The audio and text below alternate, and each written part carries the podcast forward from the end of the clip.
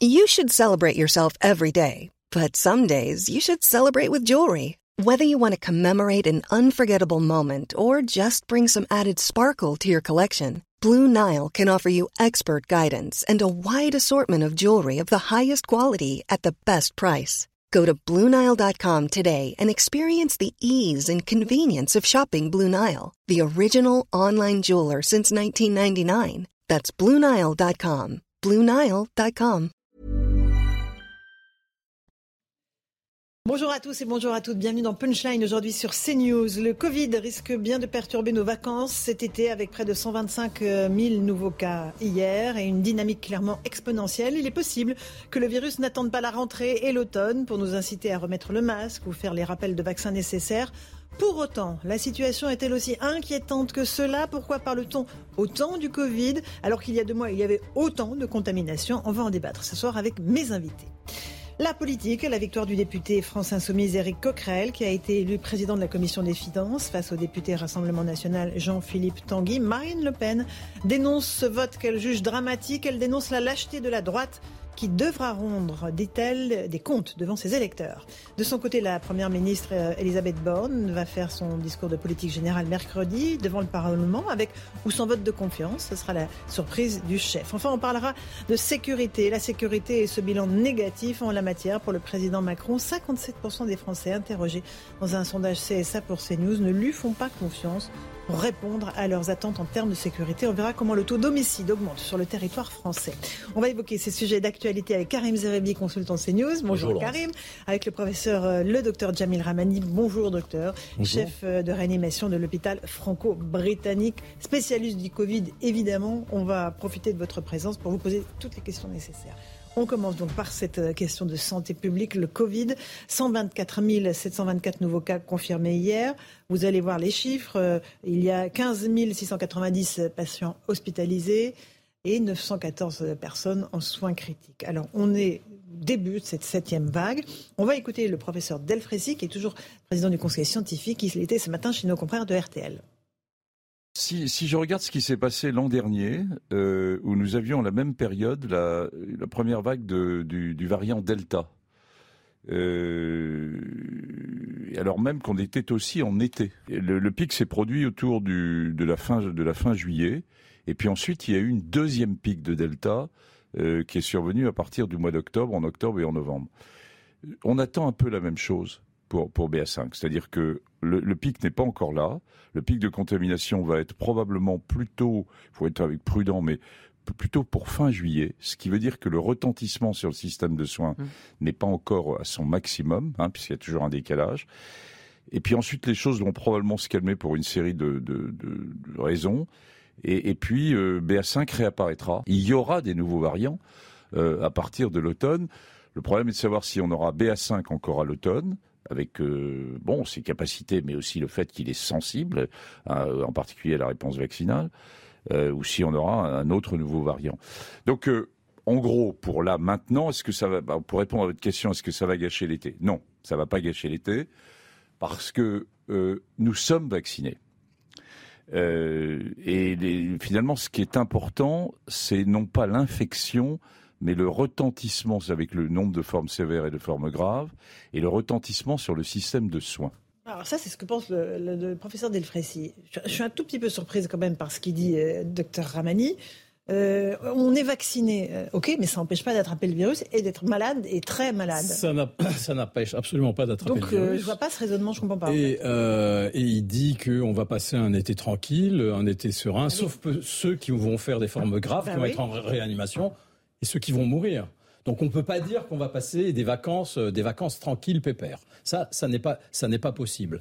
Euh, par contre, euh, il faut donner des armes à la population pour se défendre. Quelles sont les armes dont nous disposons? Vous le savez tous, hein, c'est la vaccination, c'est la quatrième dose. Or, 8 euh, millions de personnes éligibles à la quatrième dose ne sont pas vaccinées. Donc ça fait une bonne réserve pour le virus. D'accord, 8 millions de personnes, 8 millions de personnes qui ont quoi Plus de 60, 65 ans qui, sont soit vulnérables, mhm. de tous âges, soit plus de, plus de 60 ans. Alors, est-ce qu'il y a les doses de vaccins actuellement? Bon, Oui, oui, oui. Oui, on peut se faire vacciner Oui, oui on, peut, on peut, se faire vacciner n'importe où. Les, centres de vaccination euh, sont, sont, sont, ouverts. Vous pouvez vous faire vacciner dans, dans, une pharmacie de quartier. Il n'y a hmm. aucun problème. Mais avec euh, des vaccins qui fonctionnent sur ce variant-là? Bah, écoutez, les vaccins qui fonctionnent sur ce variant-là, on dit qu'ils sont moins efficaces quand même sur, ce, sur ces variants que euh, par rapport à la souche originelle. Mmh. On, dit qu'ils seraient sept fois moins, sept fois moins efficaces. Néanmoins, ils sont toujours efficaces et ils permettent d'éviter les formes graves et surtout, surtout les décès. Donc, si vous avez plus de 60 ans, si vous êtes vulnérable, si vous êtes diabétique, si vous êtes obèse, euh, eh bien, n'hésitez pas, faites-vous vacciner la quatrième dose. C'est très important. Par ailleurs, il y a aussi le fait de se protéger avec en évitant les foules, en évitant les transports bondés. Et si vous êtes néanmoins obligé par votre travail de prendre le métro ou le bus, et si ceux-ci sont bondés, mettez un masque et pas n'importe quel masque. pas le, masque, bleu FFP2, pas le masque bleu. Le, masque bleu est efficace quand tout le monde le porte. Quand personne ne le porte, comme maintenant, eh bien, c'est le FFP2 qui vous protégera. Restez avec nous, docteur Amani. Karim, moi, je suis assez surprise de la, du décalage entre ce que nous dit le professeur Delfrécy et ce que nous disait la ministre de la Santé euh, cette semaine en disant euh, attention, il faut remettre le masque dans les transports, même si on ne vous y oblige pas. Ce, décalage en disant l'été va très bien se passer, même s'il y aura un pic euh, fin juillet, je ne vois pas comment ça peut bien se passer en vérité. C'est vrai que le professeur Delfessi semble moins alarmiste que la ministre de la Santé elle-même, parce qu'il décorrèle le nombre de contaminés du nombre d'hospitalisés, du nombre de morts. Donc, il dit effectivement, il y a un pic certainement en contamination, mais euh, plus que la population est vaccinée majoritairement, nous n'aurons pas les formes graves qui euh, satureront les services hospitaliers et nous n'aurons pas un nombre de morts que nous avons connu. De ce point de vue, il est plutôt rassurant, Delfrécy. Il nous dit on passera un été. Alors, ça sera pas l'été donc tranquille comme si on n'avait pas de mm. virus, puisqu'il y a des gens qui mouriront dramatiquement et d'autres qui seront hospitalisés. Mais nous n'aurons pas l'hécatombe que nous avons connu lorsqu'il y a un nombre de contaminés important. C'est ce qu'il nous dit. Et en revanche, là, il pose une incertitude pour cet automne, en nous disant est-ce qu'on aura euh, que le même variant? Est-ce qu'on en aura euh, de, que de nouveau? Euh, En fait, il nous, il nous tient en haleine, le professeur Delfrécy, en nous disant que même si on passe l'été, c'est pas certain que l'automne soit tranquille. Mais moi, je ne suis même pas sûr que les Français ont été vaccinés il y a quelques mois quand même maintenant. L'immunité a vraiment décliné pour ceux qui ont fait leurs trois euh, rappels. Euh, donc je ne suis pas sûr que les vaccins protègent aujourd'hui contre le variant.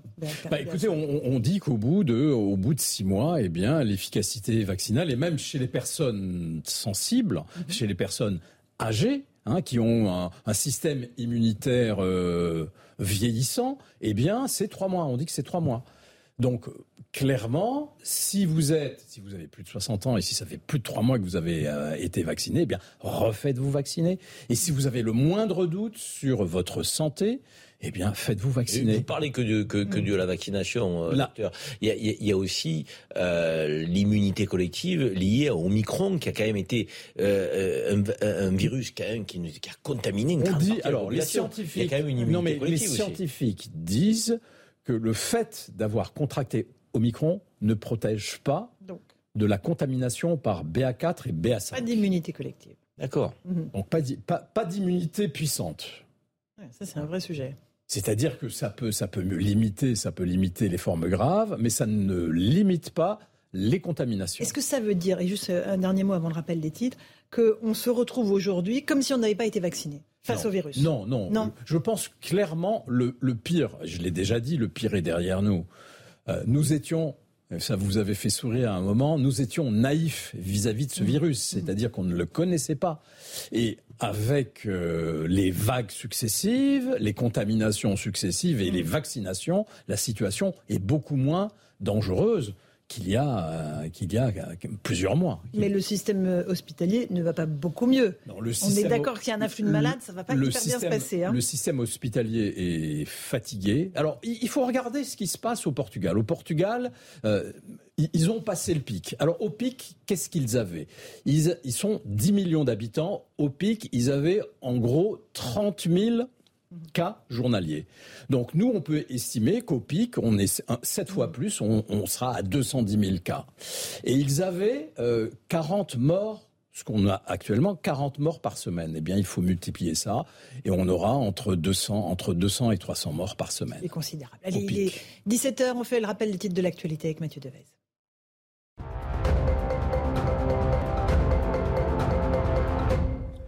Elisabeth Borne prononcera son discours de politique générale à l'Assemblée nationale puis au Sénat mercredi prochain.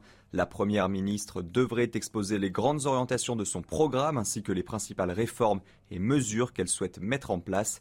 Elisabeth Borne n'a toujours pas indiqué si elle engagerait la responsabilité du gouvernement en se soumettant à un vote de confiance du Parlement. Joe Biden annonce une nouvelle aide militaire de 800 millions de dollars pour l'Ukraine. Cette aide comprend notamment un système de défense antiaérienne et d'artillerie. Alors que le sommet de l'OTAN à Madrid touche à sa fin, le président américain promet que Washington soutiendra Kiev aussi longtemps qu'il le faudra. Les pays producteurs de pétrole gardent les vannes ouvertes pour cet été sous pression afin de freiner l'envolée des prix. L'OPEP va produire davantage. Les productions des mois de juillet et d'août seront ajustés à la hausse de 648 000 barils par jour contre 432 000 barils fixés les mois précédents.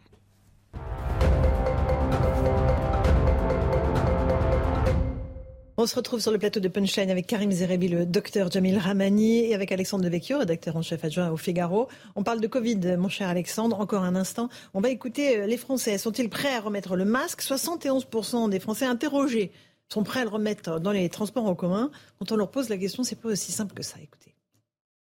Je suis prête à le porter et je suis prête à penser que les gens sont capables de savoir s'il faut qu'ils le portent ou pas. Et l'obligation, ça viendra après. On l'a fait pendant des années et finalement en fait on s'en sort pas tout simplement. je pense qu'aujourd'hui il faut comprendre que la maladie en fait elle est devenue endémique donc on peut plus à chaque fois enfin, réagir comme ça. Dans la rue non, mais dans les magasins, les transports oui. Je sais pas, je sais Moi, je déteste le masque, mais, mais je sais pas si c'est obligatoire. Enfin, je sais pas médicalement qu'est-ce qu'il faut faire? Moi, j'aime pas du tout ça. C'est la, discipline de chacun et que chacun est responsable de ce qu'il doit faire. Je pense qu'on ne peut pas obliger les gens aujourd'hui, c'est trop compliqué, mais chacun doit prendre ses responsabilités. Absolument. Il y a beaucoup de le mot responsabilité qui revient, Alexandre Devecchio. C'est plutôt bon signe. Les Français ont appris euh, au cours de ces deux ans de pandémie. Je pense qu'ils n'avaient pas besoin d'apprendre. Euh, on est sous un régime démocratique euh, où théoriquement, oui, la responsabilité des citoyens. on a beaucoup infantilisé les citoyens. C'était quand même en partie ce qui était un peu agaçant dans cette crise. Donc, faire de la prévention, oui.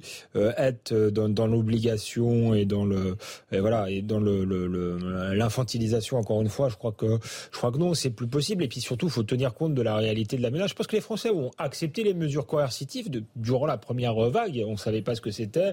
Aujourd'hui, on connaît quand même beaucoup mieux euh, le virus et euh, on voit bien que certes le taux d'incidence euh, augmente. Peut-être demain le taux de contamination va augmenter, mais est-ce que c'est vraiment l'indicateur qu'il faut considérer? Le problème, c'est le taux d'hospitalisation. Or les gens sont triplement vaccinés. Il est quand même fort possible aussi que ce virus, au fil du temps, soit moins agressif. Et ce sera sans doute le cas. C'est pas sûr, Alexandre. C'est pas sûr du tout, ça. La, grippe, oui, non, mais la grippe d'année en année a quand même été de moins en moins agressive. S'il faut vivre avec, vivons avec. Et, et, s'il ne conduit pas à l'hospitalisation, c'est peut-être pas la peine de prendre des mesures trop radicales. Après, il faut faire de la prévention pour ceux qui sont les plus fragiles, les plus exposés hmm. euh, qu'ils aillent se faire vacciner, qu'ils se sentent en danger, qu'ils mettent le masque, c'est leur euh, liberté aussi, mais il faut respecter, euh, je crois, la, la, liberté des autres. C'est vrai. mais comme je le disais, Alexandre, comme je le disais tout à l'heure, il faut, il faut regarder ce qui s'est passé au Portugal. Hmm. Portugal, au, pic de, de l'infection BA5, ils avaient 30 000 cas par jour et 40 morts par jour. Il suffit de multiplier ça par 7, puisqu'ils sont 10 millions, nous on est près, près de 70, et on aura le chiffre moyen de morts au pic euh, de, de, l'infection. Et donc, euh, on ne peut pas dire que BA5 est moins grave. Plus il y a de cas, plus il y a de gens à l'hôpital et plus il y a de morts. Alors, euh, Karim, un petit mot avant qu'on parte à, oui, non, mais Pour revenir sur la, les choix que peut, faire le, que peut faire le gouvernement, parce que c'est ça aussi, il va y avoir des choix si l'épidémie continue de, de, de croître. on est passé à une phase depuis deux ans et demi qui a été celle d'infantiliser les Français. Et on l'a vécu comme tel. Mais comme on, ne savait pas ce qui nous tombait sur la, sur la tête, euh, donc euh, on a accepté d'être un peu dans cette forme d'irrationalité, fermer tous les commerces, on a fermé même des bibliothèques, on a, on a fait des choses pour protéger la nation. Elle l'a accepté, même si elle avait l'impression d'être infantilisée. Après, elle a été obligée, cette même nation, donc obligée par des règles, euh, et, euh, le, gouvernement a été à un moment donné très, très, très, très drastique en matière de, de privation des libertés. Aujourd'hui, moi je pense que le peuple de France aspire à être responsabilisé ni infantilisé, ni obligé, mais responsabilisé. Ça fait deux ans et demi que nous vivons avec ce virus. On sait aujourd'hui euh, quels sont les gestes barrières. On sait ce qui peut nous protéger au-delà du vaccin. Donc c'est le port du masque dans les, dans les lieux clos, très très euh, fermés, où on est nombreux, donc transport en commun. Moi je pense que si on dit aux Français, la recommandation est forte, de remettre le masque. Pour les fragiles. pour les fragiles, FFP2 notamment, parce qu'il est plus efficace dans le transport en commun, ils s'y piront. Ils s'y piront. Ils le font déjà. on, hein. si on nous dit, au-delà de cette recommandation, on va refermer la société, on va interdire, ça ne passera pas. Le niveau d'acceptabilité ne sera pas au rendez-vous. En revanche, la recommandation, donc euh, vivement, euh, euh, je dirais, répétée par des médecins, avec pédagogie, pour les plus vulnérables, n'est pas fou quand même. Et puis quand on est un peuple responsable. Karim, quand, quand, vous avez 25 ans et que vous êtes contaminé, mettez un masque ou n'allez pas voir vos grands-parents ni vos parents.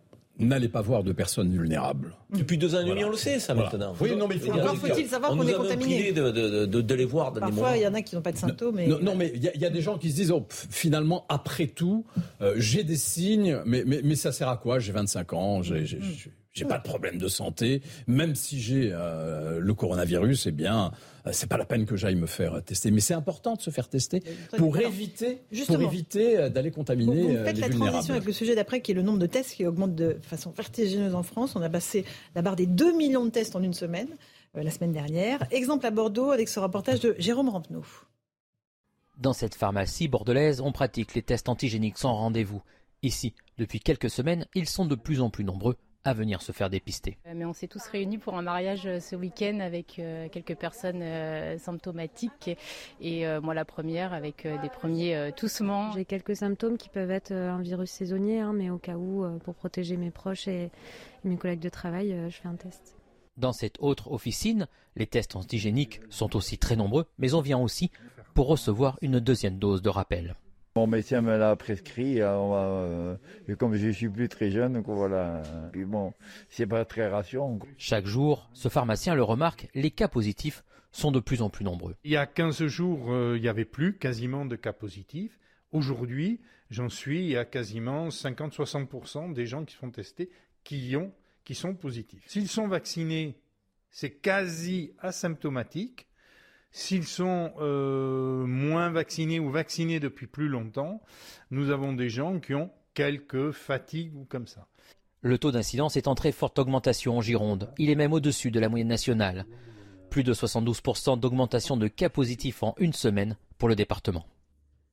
Bon voilà, les Français sont responsables, ils se font tester, docteur Ramani. Euh, au moindre doute, euh, on voit qu'ils se précipitent dans les pharmacies. Hein. Au moindre doute, faites-vous tester et euh, vaccinez-vous si vous êtes à proximité de gens qui sont vulnérables, mmh. même si vous n'êtes pas éligible. D'accord. Alexandre Devecchio. Non mais ça c'est intéressant parce que là où il faut faire preuve, je dirais pas de pédagogie, plutôt d'honnêteté et ensuite faire confiance euh, à, à, la responsabilité des citoyens, c'est tout à fait transparent sur le vaccin. Parce que je pense qu'il y a des choses qui, ont, qui n'ont pas été comprises parce qu'on est resté délibérément flou. En réalité, ce vaccin fonctionne... Euh, 3 euh, à 4 mois. Euh, et donc, euh, il va falloir refaire une dose. Alors, est-ce qu'il faut refaire une dose pour toute la population? Moi, personnellement, j'en suis pas sûr. Il y a, les, jeunes, les, gens qui sont moins susceptibles de faire des cas graves, on va peut-être pas leur, faire des doses tous les quatre mois infiniment. Euh, par contre, il faut dire aux personnes les plus âgées, oui, protégez-vous, allez-y, parce que ce vaccin, euh, n'empêche pas les contaminations. Maintenant, on le sait, on va arrêter de dire que, que ça diminue les contaminations parce que c'est pas vrai. Mm. Et il n'est pas efficace un an, il est efficace quatre mois. Mais vous, votre bénéfice-risque et votre intérêt, c'est de prendre ce vaccin-là. Et après, le reste de la population, eh ben, si elle, euh, fréquente effectivement des personnes âgées, des personnes fragiles, il faut qu'elle, qu'elle prenne ses responsabilités, qu'elle mette le masque, éventuellement, si elle le souhaite, qu'elle se fasse vacciner. Et je pense qu'il faut avoir ce discours de vérité-là. Or, comme on a pris les gens pour des enfants depuis le début, on leur dit pas ça. On leur dit d'abord le vaccin va tout résoudre. Alors on savait peut-être pas tout, mais on savait certaines choses. Et maintenant, on ne sait plus trop. Et quand on va être pris de panique, on va dire ah, on va faire une vaccination massive sur tout le monde. Et il y a un moment donné où le pays va plus accepter ça. Et, voilà. Et on fait, on, le fait pas aussi parce qu'on se dit si on dit aux gens que le vaccin dure 4 mois, les gens vont, être découragés du vaccin. Moi, je crois que c'est presque le, contraire. Quand on est totalement transparent, les gens ensuite peuvent agir en responsabilité. Mais quand on leur, leur dit pas toute la vérité, ça les irrite et, ils, ont, ils perdent confiance euh, dans le, voilà dans l'État et dans les pouvoirs publics. Docteur Amani, vous êtes d'accord avec ça? Il faut être transparent, il faut dire ok, ça marche sur 4 mois l'immunité. Complètement transparent. Et il y a un espoir, c'est que Moderna va sortir euh, au mois d'août si euh, le laboratoire obtient les autorisations un vaccin efficace contre BA4, BA5 et Omicron. Qui seront euh, toujours majoritaires dans le pays. encore une question, parce que je le disais dans le petit sommaire au début de l'émission, en fait, on n'a pas plus de cas qu'il y a deux mois. On était exactement à peu près à ce nombre de cas. Sauf mhm. qu'on était dans une phase descendante. Aujourd'hui, on est à peu près au même nombre de cas, mais on est sur une phase ascendante. C'est pour ça qu'il y a un peu plus d'inquiétude quand même bah, écoutez, euh, parce qu'il y en a qui disent oui, la présidentielle est passée, maintenant on remet le Covid. Je vais vous dire, c'est tout simple. Hein. Tout le monde dit ah bah ça y est, maintenant que la présidentielle est passée, ils nous remettent les mesures Covid. Il y a eu la variole du singe aussi, la variole du singe. Enfin bon, on, m'a interrogé sur la variole du singe. Je disais qu'il n'y avait pas euh, grande inquiétude à avoir, que l'inquiétude elle était plutôt sur BA5. Mhm. Mais à l'époque, bon, on, j'ai pas vous été. Riez, après non, non, non, on riait pas, mais j'ai pas été entendu. Mais euh, BA5 est là et clairement, bon, on est en phase ascendante et on aura, on aura euh, plus de morts, on aura plus de gens à l'hôpital. Il faut, il faut s'y attendre.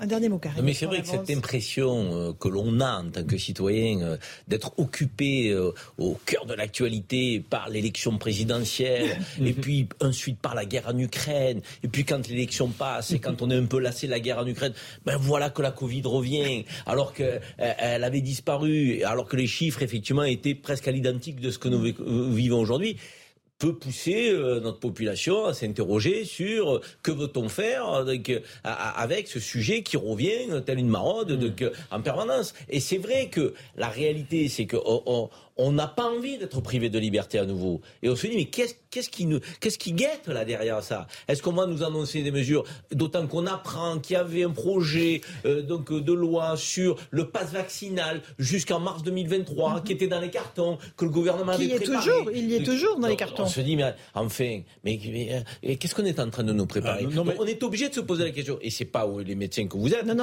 qui sont mis en cause. C'est peut-être effectivement la manière dont le politique utilise et use de ce sujet qu'il remet au cœur, qu'il retire, qu'il remet au cœur, qu'il retire ça va devenir insupportable. Je ne crois pas qu'il y ait actuellement d'instrumentalisation politique du Covid. C'est euh, un fait. Il y a une augmentation des contaminations. Oui et non, parce qu'il y a deux mois, c'était le même nombre. Oui, mais c'est ce que je dis, on est dans une phase descendante. Non, non, non, c'était en, en, phase descendante. Mais c'est vrai qu'au moment de la présidentielle, il y avait autant de contaminations. Mais, mais, là, je, vous l'avais dit il y, a, plus d'un mois, euh, l'inquiétude, elle est sur le bassin. Parce qu'à l'époque, en Afrique du Sud, au Portugal, il y avait émergence de, de de ce virus. Alexandre il y a, effectivement euh, cette impression, mais qui est due aussi au fonctionnement médiatique, c'est-à-dire qu'un sujet chasse l'autre, une actualité chasse l'autre, il y a parfois une forme de lassitude, euh, et donc il y a une responsabilité politique, mais effectivement aussi médiatique. Mais il y a quelque chose peut-être de plus inquiétant. Vous avez parlé tout à l'heure de, de, la variole du singe, qui peut être inquiétant au bout d'un moment, c'est que ça devienne un réflexe euh, ancré chez les politiques qu'au moindre risque, forme de principe de précaution, on reconfine les gens, on, on les revaccine ou je ne sais quoi. Il faudrait quand même raison garder et pas qu'à chaque fois euh, la, variole du singe finalement on a vu que c'était pas euh, quelque chose de, si grave euh, que ça, mais il y a eu la tentation de remettre refaire ce qui avait été fait pour le Covid. Il faut bien garder, je crois, en tête que tout cela était exceptionnel et ça doit rester des mesures d'exception. Ce qui est inquiétant aussi, justement, c'est qu'un État, une démocratie libérale, en temps normal, euh, le politique doit s'occuper de la vie de la cité, mais il ne doit pas rentrer mhm. dans euh, la vie euh, des gens, comment ils gèrent leur santé, comment s'ils doivent porter ou pas porter le masque, rester chez eux, pas chez eux. Enfin, c'est quand même quelque chose que normalement on voit pas dans les démocraties. C'est dans les États totalitaires qu'on vient chez vous, qu'on vous explique comment vous devez vivre. Et, c'est bien de l'avoir fait peut-être au moment où on était au pic de la crise. Mais ça, ça peut pas être acceptable à long terme. Alors je dis pas du tout qu'il y, a volonté de, de perpétrer euh, ça, de perpétuer ça. Euh, mais voilà, faut pas que ça s'installe dans les mœurs euh, et dans les mœurs politiques. Et c'est pour ça qu'il faut le rappeler aussi constamment. Il faut une politique d'équilibre, euh, tout simplement. Euh, à menace d'une gravité exceptionnelle, mesure exceptionnelle. Mais quand la menace est passée, on oublie ces mesures définitivement. C'est sans doute pour ça que le gouvernement laisse filer. D'abord parce que la, la, ministre de la santé est sur le départ. Mmh. Ça serait quand même beaucoup plus simple s'il y avait un ministre de la santé pérenne. Puis que là, on sent quand même qu'ils veulent pas brusquer les Français. Non, mais parce qu'ils sentent aussi qu'on a une forme de, de télescopage de, de, de, situations difficiles et inflammables dans le pays. La question du pouvoir d'achat avec l'inflation, de les Français qui n'en peuvent plus, qui attendent effectivement euh, les aides euh, sur euh, les fins de mois difficiles euh, de, qui sont les leurs, euh, ne pourra pas être atténuée par un retour de la Covid au cœur de l'actualité, au cœur de, de mesures politiques qui seront synonymes de privation de liberté. Donc, et, et le gouvernement il, sent tout ça, c'est touchy. Donc euh, il faut d'abord répondre à l'urgence majeure du pays, c'est celle du pouvoir d'achat. Il y a les enjeux de tranquillité publique qui apparaissent aussi avec les violences dans le pays qui augmentent. Et ensuite, effectivement, gérer la Covid, mais gérer la Covid en responsabilité avec les Français. Allez, il est 17h15, le rappel des titres de l'actualité avec Mathieu Devez sur CNews.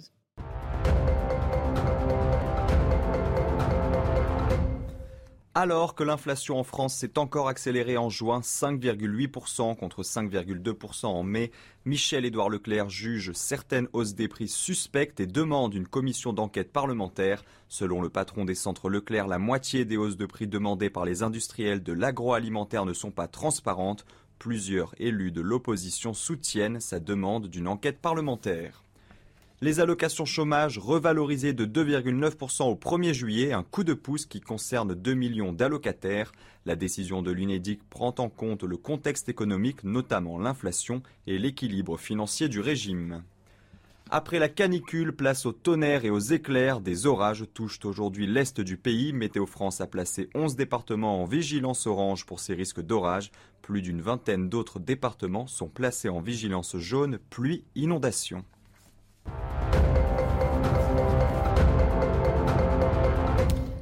On se retrouve sur le plateau de Punchline. On va évoquer maintenant l'actualité politique. Euh, on en parlait à travers euh, l'interpellation de Michel-Édouard Leclerc, qui trouve qu'il y a des hausses de prix suspectes dans la grande distribution. Il demande une commission d'enquête parlementaire. Eh bien, le Parlement ne va pas chômer pour les prochains mois, soyez-en sûrs, s'il y a des commissions d'enquête. Et puis, il y a beaucoup de choses aussi à gérer concernant les lois qui vont arriver devant lui. Euh, on va juste s'intéresser maintenant avec Elodie Huchard qui est sur place à l'Assemblée nationale avec euh, Antoine Durand à ce qui s'est passé aujourd'hui, c'est-à-dire l'élection du président de la commission des finances avec euh, cette élection d'Éric Coquerel de la NUPS. C'est ça Elodie Oui, exactement. Laurence, on l'avait dit, hein, forcément, c'est un poste très convoité. On le rappelle, la commission des finances revient forcément à un groupe d'opposition et traditionnellement au premier groupe d'opposition. Le Rassemblement national donc estimait que ce poste devait lui revenir. Mais rappelons-le, finalement, c'est Éric Coquerel qui l'a emporté parce que l'ANUPS, bien qu'il soit plusieurs groupes ici à l'Assemblée nationale, avait choisi un seul candidat pour les quatre groupes. Il s'agissait d'Éric Coquerel. Alors c'est quand même une élection qui a été mouvementée. Trois interruptions de séance à la demande des Républicains et du Rassemblement national avec une tentative d'alliance pour tenter euh, de l'emporter et surtout de faire barrage à Éric Coquerel, une alliance qui n'a pas fonctionné pour plusieurs raisons. La première, c'est ce qu'on nous dit en tout cas au sein des Républicains, c'est que ça serait beaucoup trop dangereux d'envoyer le signal que dès à présent les Républicains veulent s'allier au Rassemblement national. Un député me disait on ne veut pas être le parti socialiste qui a été aspiré par la NUPS, on ne veut pas qu'on soit aspiré dès maintenant par Marine Le Pen parce que ce qui se joue maintenant, c'est aussi la ligne politique des Républicains et d'ailleurs de tous les groupes pour les cinq prochaines années euh, à venir. Alors finalement, aujourd'hui, tout le monde se renvoie la balle. Le candidat euh, Rassemblement national estime que ce résultat est, je cite, de la piraterie. Christian Jacob, patron euh, des Républicains, du Parti des Républicains, explique lui que c'est une honte pour Emmanuel Macron parce que comme ces députés ne se sont pas soumis au vote, ils ont favorisé les extrêmes. Rappelons quand même que de tradition, la majorité ne vote pas pour la commission des finances. Donc on le voit aujourd'hui, maintenant le score est sans appel. Éric Coquerel l'a emporté, mais ça en dit long aussi sur les alliances qui pourraient se nouer texte par texte. On voit que parfois il y a plein de bonnes intentions, de volonté de faire barrage aux uns et aux autres, mais en tout cas aujourd'hui on l'a vu, les intérêts sont encore trop divergents pour voir des accords, par exemple, entre les Républicains et le Rassemblement national. Merci Elodie Huchard avec Antoine Durand à l'Assemblée nationale. Bon, ça a été un peu l'animation du jour, cette élection du président de la Commission des finances. c'est Éric Coquerel de la NUPS qui a été élu. Face à lui, il y avait un Rassemblement national. Est-ce qu'il faut en faire un cas d'école, Alexandre Devecchio, ou est-ce que les institutions ont fonctionné Finalement, l'Assemblée, elle ressemble à peu près au vote des Français. Il y a un président de la Commission des finances NUPS, deux vice-présidents RN. Voilà, je pense que c'est un patchwork représentatif. C'est pas une question institutionnelle, c'est une question politique. Euh, institutionnellement, euh, ça fonctionne. Politiquement, moi, je trouve ça intéressant que enfin certains groupes soient représentés mieux qu'ils ne l'étaient euh, par le passé. Par contre, politiquement, voilà, ça dit des choses sur LR. Fallait voir. C'était un test pour voir comment allait se positionner euh, LR. Alors vous, hier, vous souhaitiez l'alliance entre RN et LR. Moi, je ne, je ne, je ne Vous la subordonneriez. je, je, ne souhaite rien, mais je, euh, j'observais qu'il y avait une possibilité de faire tomber définitivement pour LR le cordon sanitaire, et ce vote signifie que LR considère que euh, le RN est un parti encore infréquentable et plus infréquentable que celui d'Éric Coquerel. Il faut simplement que les, les citoyens, pour comprennent ce qui s'est passé, c'est qu'entre Éric Coquerel euh, de la France insoumise et plutôt euh, la version la plus radicale de la, mhm. de la France insoumise et euh, Jean-Philippe Tanguy du RN, qui vient d'ailleurs de Debout la, la, de la France, de Nicolas Dupont-Aignan, eh bien, les LR ont choisi Éric Coquerel. On verra si euh, stratégiquement, si idéologiquement, mhm. les, leurs électeurs euh, s'y reconnaissent. Moi, j'ai un doute. Je pense que ça peut irriter une partie euh, de ces électeurs qui, à mon avis, se sentent quand même plus proches de Jean-Philippe Tanguy que d'Éric Coquerel. Voilà, ils ont pris leurs responsabilités. ils considèrent que Marine Le Pen est encore, est encore le diable. C'est leur droit. Je crois que Karim, vous n'êtes pas d'accord du tout. Non, je ne suis pas du tout d'accord parce que, encore une fois, ceux qui nous écoutent peuvent être trompés par l'analyse d'Alexandre Vecchio. Ils n'ont rien choisi du tout. Ils n'ont pas voté LFI, ils n'ont pas voté Coquerel, les LR. Il faut arrêter de raconter n'importe quoi. Donc, ils ont voté pour leur candidat. Mhm. Et derrière, ils n'ont pas voulu effectivement. tour. Hein. Et alors, ils ne se sont pas prononcés sur ce deuxième tour. Donc ils n'ont voté pour personne. ils voulaient voter pour leur candidat. ils espéraient que les candidats de la majorité présidentielle, si tu veux le savoir, il faut effectivement entendre ce que disait Philippe de Courson, que les candidats LREM, donc les députés LREM, donc Charles de Courson, pardon, votent pour le candidat. Alors, est-ce que je peux, il voulait, que, il voulait que, là, il y ait un geste. Mm. Alors, effectivement, dans, nos institutions, le, le, parti ah, majoritaire euh, donc s'abstient. Oui, mais d'accord. Mais pourquoi toi, tu voudrais que euh, LR se rallie à RN alors qu'ils ne l'ont jamais fait? Et, et, pourquoi tu omettrais euh, la possibilité de voir les députés La République en marche voter pour le candidat LR bah, C'eût été possible. Rien ne l'interdisait. C'était pas possible parce que la tradition, la tradition, la tradition, ça aurait, pas été, la loi. ça aurait été pour le coup une entorse aux institutions si LREM l'avait fait et donc ils ont bien fait de ne pas le faire. C'était l'attitude républicaine, mais c'est quand même un indicateur. C'est qu'ils ont cherché une alliance avec LREM. Euh, cette alliance a été refusée et ensuite ils ont préféré faire gagner, s'abstenir, s'abstenir et donc faire gagner parce qu'ils n'avaient pas les moyens. Nombre de voix. Parce que faire gagner euh, Éric Coquerel. Donc je pense que c'est c'est très clair. Je, voilà. Après c'est un choix politique, c'est un choix politique mmh. fort. Ça veut dire que euh, encore une fois les LR considèrent que Marine Le Pen est un danger pour la République plus que Éric Coquerel, c'est leur interprétation des choses. Je ne suis pas sûr que leurs électeurs aient la même. Moi, je, voilà mon analyse. Mais c'est une analyse. fondatrice de Vive la République, nous a rejoint.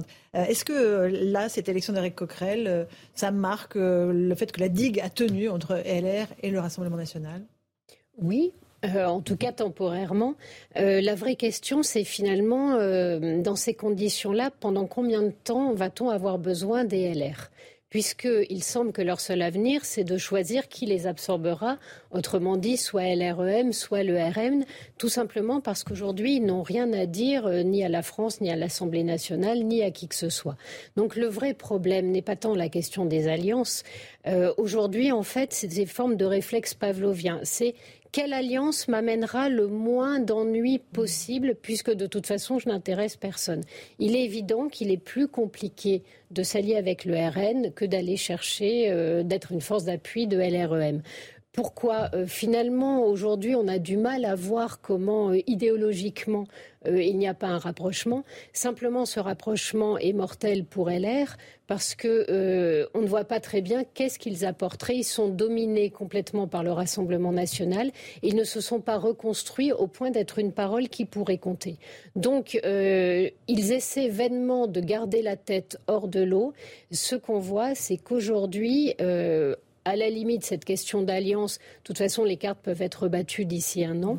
Euh, mais ce qu'on voit aujourd'hui, c'est qu'ils n'arrivent pas à se décider et donc ils mettent en place des réflexes pavloviens, alors qu'en fait, cette question de l'alliance possible avec le RN, elle est devant eux et elle l'est encore aujourd'hui. Mmh. Ok, un dernier mot avant la pause. Juste un mot, il y a la question de l'alliance qui est effectivement devant eux, mais là il s'agissait de faire un choix ponctuel. Mmh. Euh, ça signifiait pas une alliance pérenne, ça ne veut pas dire qu'ils vont voter toujours la même chose, mais ils auraient pu considérer que l'intérêt général là euh, était plutôt euh, d'aller vers le RN que euh, de laisser gagner Eric O'Crally. Ils ne l'ont pas fait parce sont effectivement dans une logique, à mon avis, pavlovienne. Et le respect de leur électorat aurait, aurait voulu en fait qu'ils aillent plutôt vers le RN, mais bon.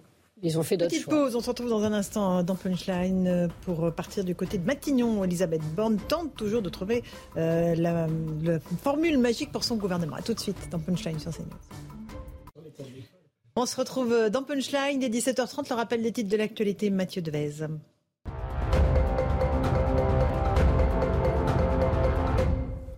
Le Parti socialiste lance une procédure d'exclusion des candidats dissidents contre la NUPES. 79 membres sont concernés, des candidats ou suppléants aux législatives contre des candidats de la nouvelle Union populaire écologique et sociale. Le grand pardon n'est pas possible, estime la direction du parti. Un rideau de fer s'abat entre la Russie et l'Occident, ce sont les mots de Sergei Lavrov, le chef de la diplomatie russe. Il fait écho à la célèbre phrase de Winston Churchill, formule qui sera utilisée durant toute la guerre froide. Selon Sergei Lavrov, l'Union européenne ne montre aucun intérêt à comprendre les intérêts russes et ses décisions sont dictées par les États-Unis. Les députés israéliens votent la dissolution du Parlement, un vote qui ouvre la voie à de nouvelles élections prévues le 1er novembre prochain. Le centriste Yair Lapid s'apprête à remplacer Naftali Bennett comme Premier ministre d'Israël.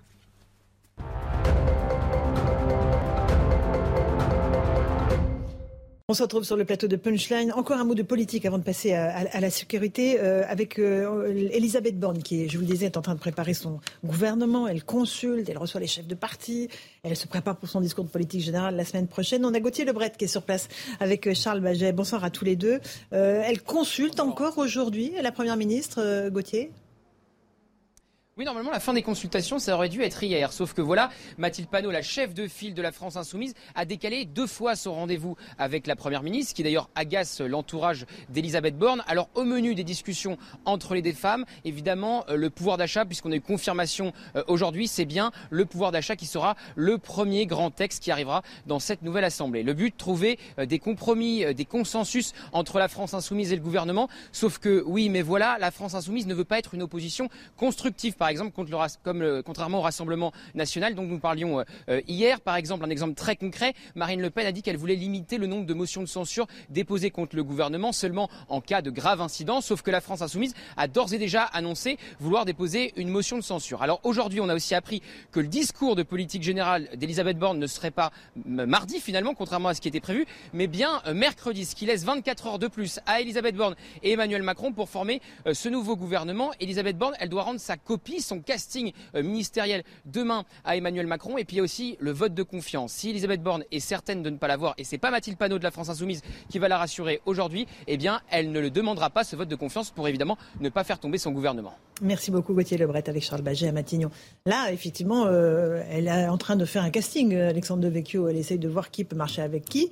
Et puis, elle va se préparer pour son discours, euh, la Première ministre. Oui, je pense que d'ailleurs, euh, stratégiquement, elle aurait peut-être mieux fait de dire qu'elle ne demanderait pas la confiance, parce que ça, ça paraît très difficile et très risqué de, de la demander. Alors, c'est vrai que si euh, les républicains s'abstiennent, euh, elle l'obtiendrait, par exemple. Mais on ne sait jamais euh, euh, ce qui peut se passer. Est-ce que les garanties orales sont de, de, de, réelles garanties en politique? Je trouve que politiquement, annoncer tout de suite la couleur, ce serait mieux que de faire durer le suspense, parce que du coup, c'est le sparadrap du capitaine Haddock. Et d'autant plus qu'elle va sans doute avoir à affronter une motion de censure, et elle, elle en sortira vainqueur. Euh, donc, c'est aussi une manière de se légitimer que de d'affronter une, une motion de censure et d'en sortir vainqueur. Donc, je vois pas tellement l'intérêt là de négocier et de faire durer le suspense. Je trouve que ça l'affaiblit plutôt qu'autre chose et qu'elle devrait dire, bien, euh, je suis pas la seule. Il y a trois, en réalité, il y a trois premiers ministres qui l'ont pas demandé. C'est sous François Mitterrand, Rocard, euh, Bérégovoy et Edith, et Edith Cresson. et donc, elle pourrait se, se, fonder sur ces exemples historiques et dire qu'elle ne, qu'elle ne le fera pas et qu'on puisse passer à une autre séquence. C'est important cette histoire de, de, vote de confiance où les Français ils attendent plutôt de savoir ce qu'il y aura dans, dans, le discours et dans, les, dans la loi sur le pouvoir d'achat, Karim? Oui, et puis dans la composition du gouvernement aussi, euh, donc, euh, puisque Gauthier Lebret nous disait qu'elle devait euh, remettre des premières propositions au président demain. Le week-end va être aussi un moment de négociation. le téléphone va, va chauffer, puisque je pense que le président et son entourage vont appeler un certain nombre de personnalités pour apporter les modifications à ce gouvernement. Logiquement, on devrait tendre vers des appels vers LR, donc, ou des profils LR, donc ce serait logique. Euh, il manque, on le rappelle, hein, 45 députés euh, au président pour avoir la majorité absolue. Euh, on a 61 parlementaires LR euh, dans l'Assemblée nationale, avec un certain nombre qui sont totalement opposés à une alliance avec Emmanuel Macron et son gouvernement, mais d'autres qui seraient peut-être effectivement plus sensibles. Donc, je pense que le casting euh, va quand même se rapprocher effectivement de ces profils-là. Et puis, le discours de politique générale qui va donner l'orientation politique. Ok, la première loi c'est le pouvoir d'achat, mais est-ce qu'elle va positionner en deuxième euh, position euh, la, réforme des retraites, par exemple Là aussi, qui est un sujet, qui peut être un sujet de rapprochement avec LR, puisque les deux sont favorables à la retraite de 65 ans. Est-ce qu'elle va évoquer la manière dont on va traiter les problèmes de sécurité et de justice? Encore un sujet qui n'est peut-être pas incompatible dans les deux logiciels, à la fois ceux du gouvernement et ceux de LR. Donc voilà, stratégiquement, il va y avoir les choix de, de composition du gouvernement qui va donner quand même le là, et puis derrière un discours de politique générale, les orientations politiques. Le, la confiance, la demander ou pas la demander, je pense qu'elle ne la demandera pas. Euh, Donc euh, c'est un risque qui n'est pas utile. Euh, docteur Amani, accessoirement, vous avez peut-être envie de savoir qui sera le ministre de la Santé pour les bah, prochaines Oui, oui, ce, ce, serait important. Ce serait bien que ce soit un médecin, un médecin qui connaisse la, la, problématique de la santé, clairement. Et, un Philippe Juvin, par exemple Écoutez, pourquoi pas hein, Pourquoi pas il, il, a été en première ligne dans l'épidémie du Covid. il est médecin anesthésiste réanimateur. Il dirige un service d'urgence, donc il connaît bien les problèmes de santé. Encore un mot là-dessus, Céline Pina. Oui, j'allais dire, pour faire tomber un gouvernement, encore faut-il avoir de quoi le remplacer. Bien sûr. Or, aujourd'hui, euh, finalement, le vieux mot qui dit euh, diviser pour mieux régner fonctionne encore. C'est-à-dire que l'opposition à laquelle fait face Macron est désunie, n'a aucune vision commune et n'a pas de possibilité d'en créer une, sauf à marier les carpes et les lapins, et c'est pas un mariage très fécond en règle générale. Donc, euh, et il faut pas oublier non plus que les Français ont donné une majorité relative euh, à Emmanuel Macron. Donc je pense qu'aujourd'hui, à quoi servirait de faire tomber un gouvernement pour qu'on ait des élections qui donneraient probablement euh, à peu près le même résultat? Alors que euh, dans le temps, ils vont pouvoir jouer avec ce gouvernement obtenir euh, un certain nombre d'avantages, dealer un certain nombre de choses. Tout cela mm. n'est pas grandiose pour l'avenir d'un pays qui affronte quand même des difficultés réelles et qui aurait besoin d'un peu moins de, de politique aérie et d'un peu plus de vision. Euh, mais on ne peut qu'espérer que finalement ceux qui sont devenus aujourd'hui des partis croupions comme le PS et le LR en profitent peut-être pour réactiver réactiver un logiciel républicain, une proposition pour la France. Si pour une fois l'échec pouvait amener à la reconstruction, on n'aurait peut-être pas tout perdu. C'est pas ce qui se dessine, hein, mais bon. Ah, attendez, on, attendez, on est au début de la mandature, on verra. je crois que les Français ne sont pas prêts à revivre un schéma à la quatrième République. Mhm. Clairement, euh, ils ont désigné un président de la République, ils ont désigné une majorité, et ils entendent que cette majorité euh, dirige en écoutant à droite et à gauche. Oui, mais en, étant à l'écoute des problèmes que rencontrent les Français dans la vie quotidienne. Là, on a en premier le pouvoir d'achat. Hein on voit que là, on a une inflation à 5,8%, donc c'est absolument euh, record. Et ça va aller en empirant au fil des semaines. Donc il va falloir que très vite, il y ait des décisions prises sur le pouvoir d'achat. Tout le monde n'est pas d'accord sur euh, le chèque euh, de 100 euros pour 9 millions de personnes dans les oppositions. Il va falloir euh, gérer les hausses de prix, les hausses des carburants, et ça, c'est euh, ce qui va être central dans les prochaines semaines. Vous avez raison de le dire, il y a des urgences sociales qui sont, qui sont cruciales là, au cours des semaines qui viennent. On ne parle même pas des mois à venir. Comment la rentrée va être abordée après les vacances par un certain nombre de Français? On sait que la moitié des Français ne partiront pas en vacances, vont être très inquiets euh, de voir dont la rentrée va se préparer. Les fins de mois sont difficiles, la peur du déclassement, les prix à la pompe, les, les, les, principaux les valeurs, euh, les premiers produits, je veux dire, supermarché Sentence. Édouard Leclerc, qui n'est pas un gauchiste, euh, disait qu'il y avait quand même des augmentations suspectes aussi. Donc certains en profitent pour s'enrichir sur le dos de la crise, sur le dos de l'Ukraine, alors qu'il n'y a parfois aucune conséquence, mais les prix flambent quand même. Donc oui, face à ça, il va falloir apporter une réponse. Alors les oppositions, elles peuvent ne pas avaliser donc le projet, ne pas voter en faveur du projet de loi pouvoir d'achat, mais si elles s'abstiennent, ça passera elles pourront faire des contre-propositions, poser des amendements, mmh. euh, RN d'un côté, NUPES de l'autre, LR aussi. Donc le principal, euh, pour le gouvernement en tout cas, c'est d'avoir cette majorité qui suffira, euh, face aux abstentions des groupes d'opposition, à faire passer ce projet de loi, qui est une urgence vitale pour le pays et pour les Français. mais ils ne sont pas d'accord sur les solutions. Céline, rapidement, et après on avance sur un autre sujet important pour les Français.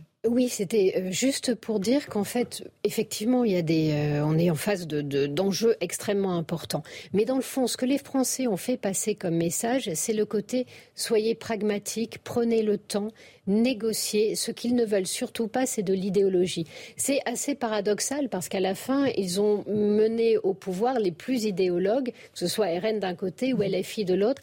Ils ont joué cette carte-là pour empêcher justement le gouvernement de l'être et parce qu'ils estimaient que la pratique autocratique et solitaire du pouvoir d'Emmanuel Macron était néfaste à l'avenir de la France. Là, ils l'obligent à écouter, à entendre et à entendre pas simplement les députés, mais toutes ces professions intermédiaires qui vont être, qui vont passer en commission, parce qu'avant que la loi soit votée, il y a ce passage en commission où les gens qui sont concernés, où les spécialistes s'expriment. Et aujourd'hui, les Français ont fait en sorte que ces voix-là, ces paroles-là, deviennent les paroles peut-être autour duquel on construira un consensus ou en tout cas une négociation bien menée. Donc peut-être que d'un mal peut sortir un bien. Tout à fait. on parlait du pouvoir d'achat, il y a aussi la sécurité qui est au premier rang des préoccupations des Français. Notre sondage CSA pour CNews dit qu'il y a 57% des Français qui ne pensent pas qu'Emmanuel Macron va répondre à leurs attentes euh, en matière de sécurité. C'est quand même euh, un vrai constat d'échec hein, après 5 ans de pouvoir et une réélection.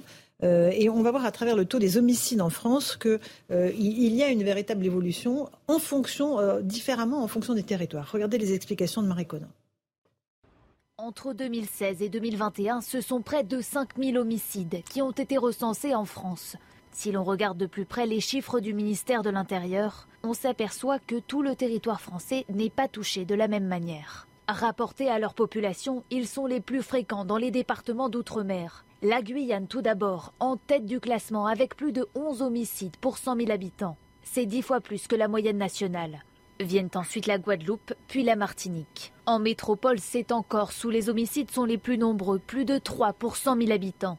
Le sud de la France est également un territoire fortement touché. Plus de deux homicides pour 100 000 habitants dans les Bouches-du-Rhône ou encore dans les Pyrénées-Orientales. A l'inverse, les départements plus ruraux comme la Lozère, le Lot et le Jura sont les moins touchés. Dans ces départements, les homicides sont quasiment inexistants, avec moins de 0,4 homicides pour 100 000 habitants.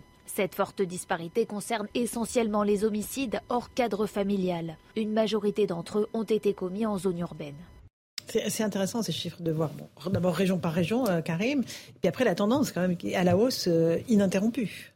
Et ça, personne n'a réussi à y mettre fin pour l'instant. Oui, par territoire aussi, euh, ce qui peut dire aussi certaines choses sur des trafics qui génèrent des règlements de compte.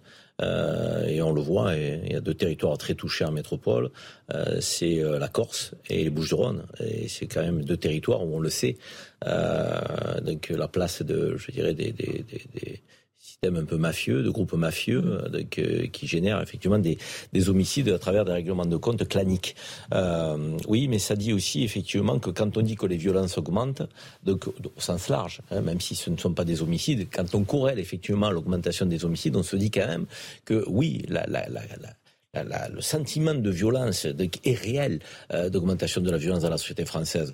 Euh, il y a 8 Français sur 10, euh, c'est ça, non Combien Alors 57%, qui disent qu'ils n'ont pas confiance à Macron, et ça remonte, ça monte à 77% quand on est de droite. de constater quand même qu'on a lancé un Beauvau de la sécurité la dernière année du mandat, des États généraux de la, de la justice à 4 mois de la fin du, du quinquennat, donc que on a eu l'épisode du Stade de France, là, qui n'est quand même pas rassurant quand on a une capacité d'intervention. Bon, force est de constater que sur les enjeux régaliens, le gouvernement d'Emmanuel Macron passé est celui effectivement qui s'ouvre, avec un ministre de l'Intérieur qui est le même et un garde des Sceaux à l'identique, euh, n'est pas fait pour rassurer les Français. Et d'ailleurs, le choix qui a été fait de se porter euh, en partie sur le Front National, c'est un choix qui euh, est inhérent au, thème du pouvoir d'achat que Marine Le Pen a martelé, mais aussi à la question qui consiste à remettre un peu d'ordre dans, dans, dans, le pays. Parce que l'autorité, pour un grand nombre de Français, notamment ceux qui souffrent de l'insécurité, dans les lieux où celle-ci est le plus développée, pour eux, ça n'est pas un gros mot. L'autorité est nécessaire. Le sentiment d'impunité et l'impunité, les Français veulent qu'on lutte contre. Ils en ont assez des rappels à la loi, assez d'entendre dire que 50% des actes de délinquance sont le fait de 5% de récidivistes, assez d'entendre dire qu'on ne peut plus mettre en prison parce qu'on a une surpopulation carcérale et qu'on n'a pas construit assez de places. Voilà, tout ça, c'est l'absence d'une politique structurée et structurante qui doit nous amener à être plus efficaces contre la lutte euh, contre l'insécurité. 7h45, le rappel des titres de l'actualité. On continue à débattre de la sécurité dans un instant. À tout de suite.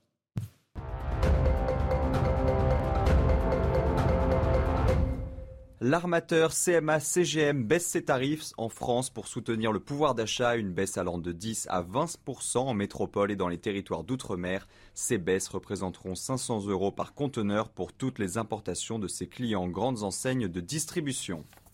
Joe Biden annonce une nouvelle aide militaire de 800 millions de dollars pour l'Ukraine. Cette aide comprend notamment un système de défense antiaérienne et d'artillerie. Alors que le sommet de l'OTAN à Madrid touche à sa fin, le président américain promet que Washington soutiendra Kiev aussi longtemps qu'il le faudra. L'Union européenne et la Nouvelle-Zélande concluent un accord de libre-échange après 4 ans de négociations. Un accord qui pourrait gonfler de 30% leurs échanges bilatéraux, en particulier dans le secteur agricole. La Nouvelle-Zélande est seulement le 50e partenaire commercial des Européens.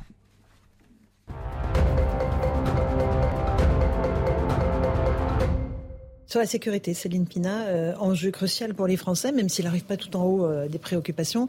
57% d'entre eux disent ne pas faire confiance à Emmanuel Macron. Euh, et ce sentiment d'insécurité qui est diffus dans la société française, ça dit quoi, encore une fois? Ça parle aussi de cette euh, difficulté à se projeter, c'est-à-dire que là, on voit finalement les statistiques montrent qu'on est encore dans une sécurité qui est très reliée à certains types de territoires. Effectivement, il y a une violence mafieuse, il y a aussi une violence politique, parce qu'il ne faut pas oublier toute la question des attentats, des égorgements. Et il y a peut-être euh, aussi le sentiment chez les politiques d'un refus de regarder en face la situation.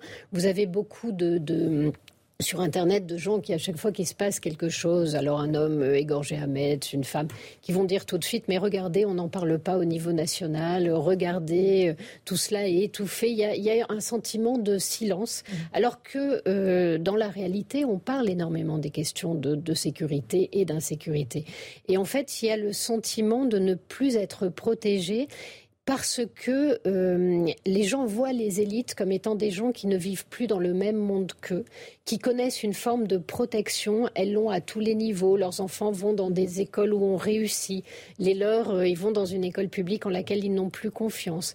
Euh, ils ont le, le, sentiment que les, leurs élites vivent dans des quartiers protégés eux, ils connaissent des difficultés avec la violence, avec l'immigration, de logement, etc. En fait, toutes ces formes d'insécurité se cumulent et donnent l'impression qu'il y a une France à deux vitesses et que dans cette France à deux vitesses, les plus privilégiés mhm. ont décidé que finalement, ce que subissaient euh, les gens euh, en province, dans les quartiers, n'avait aucune importance. Et ce que je trouve extrêmement intéressant, c'est de regarder ce qui s'est passé à la France insoumise, la différence entre euh, ce qu'écrit Ruffin mhm. et euh, ceux qu'argumentent en fait les élus de la France insoumise.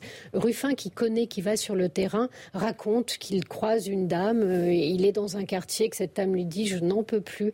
Et elle lui parle de choses très basiques, c'est je ne peux pas dormir, mon mari doit se lever très tôt, les jeunes font la fête, euh, font des barbecues, des rodéos, des rodéos, etc. La, la vie est insupportable, je n'y arrive plus. Et lui, il se tourne vers ses compagnons et il leur dit, voilà, vous ne pouvez pas dire la police tue, vous ne pouvez pas tenir un discours pareil. Et en fait, il ne se passe rien. C'est-à-dire qu'on choisit d'ignorer cette parole mhm. euh, parce que finalement, euh, dans une logique clientéliste, pour aller racoler euh, un certain électorat, dire la police tue fonctionne très bien. Et cette forme d'irresponsabilité, les Français la voient et ils se disent qu'est-ce qu'on fait si nos représentants en sont là, sont prêts à nous sacrifier pour leur poste? Mais, mais, ce, ce, sentiment, ce sentiment d'impunité, ce sentiment de ne pas être protégé, et, ça fait des décennies qu'il existe. Ça fait des décennies. Et quels que soient les gouvernements, de droite ou de gauche, eh bien, il n'y a pas eu de solutions qui ont été apportées.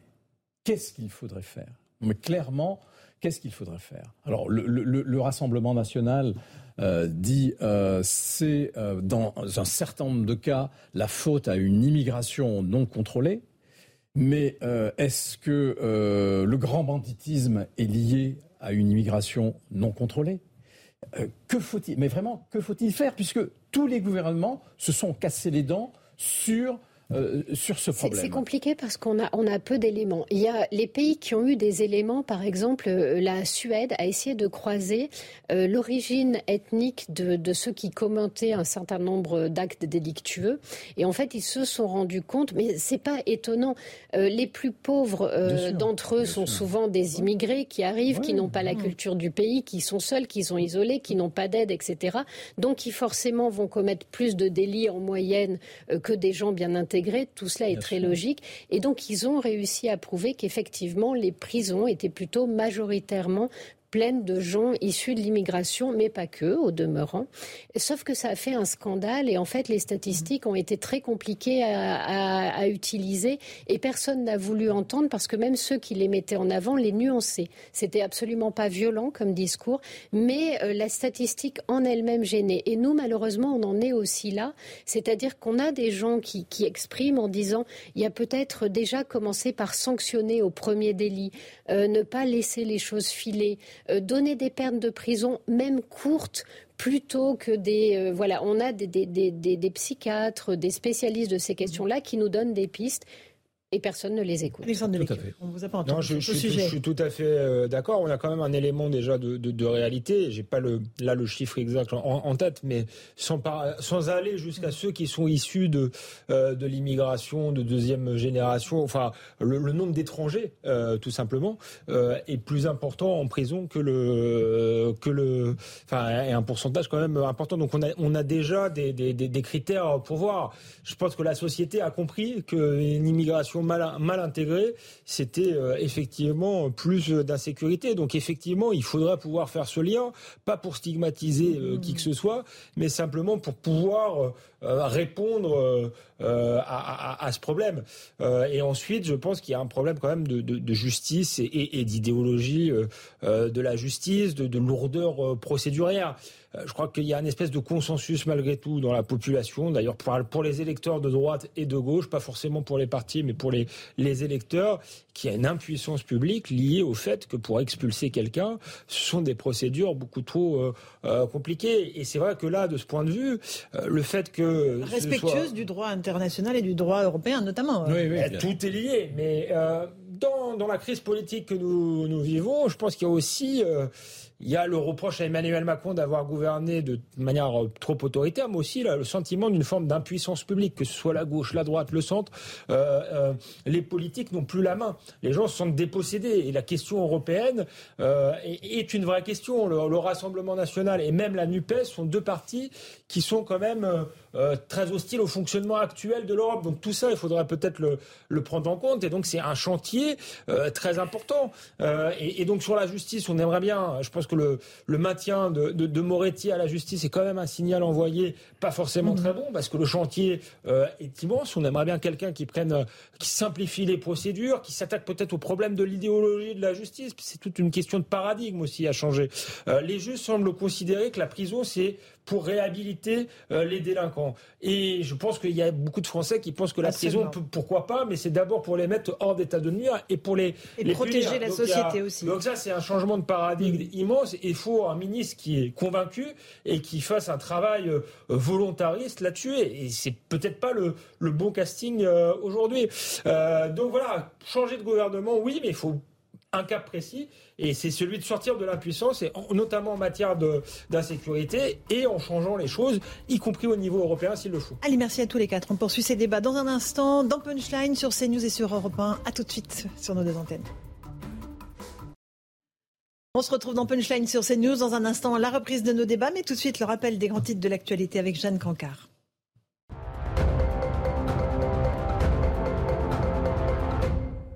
Les Insoumis raflent la présidence très convoitée de la Commission des finances de l'Assemblée nationale. C'est Éric Coquerel qui a été élu aujourd'hui à ce poste stratégique dévolu à l'opposition et qu'espérait remporter le Rassemblement national. La Commission des finances occupe une place cruciale d'examen des budgets ou de projets de loi avant leur arrivée dans l'hémicycle. Michel-Édouard Leclerc est méfiant, il juge certaines hausses des prix suspectes. Selon lui, la moitié des hausses de prix demandées par les industriels de l'agroalimentaire ne sont pas transparentes. Le médiatique président du comité stratégique des centres Édouard Leclerc appelle le Parlement à se pencher sur le sujet et à ouvrir une commission d'enquête sur les origines de l'inflation. En marge du sommet de l'OTAN à Madrid, Emmanuel Macron a symboliquement transmis la présidence tournante de l'Union européenne au Premier ministre tchèque, le chef de l'État qui a précisé que les derniers efforts de la présidence française, qui prend fin ce soir à minuit, sont consacrés à finaliser l'accord entre la Bulgarie et la Macédoine du Nord pour permettre l'ouverture de négociations d'adhésion du pays à l'Union européenne. Un rideau de fer est en train de s'abattre entre la Russie et l'Occident, c'est ce qu'a affirmé aujourd'hui le chef de la diplomatie russe, Sergei Lavrov, qui a même ironisé que les Occidentaux fassent attention et qu'ils ne se coincent pas les doigts dedans, a-t-il ajouté.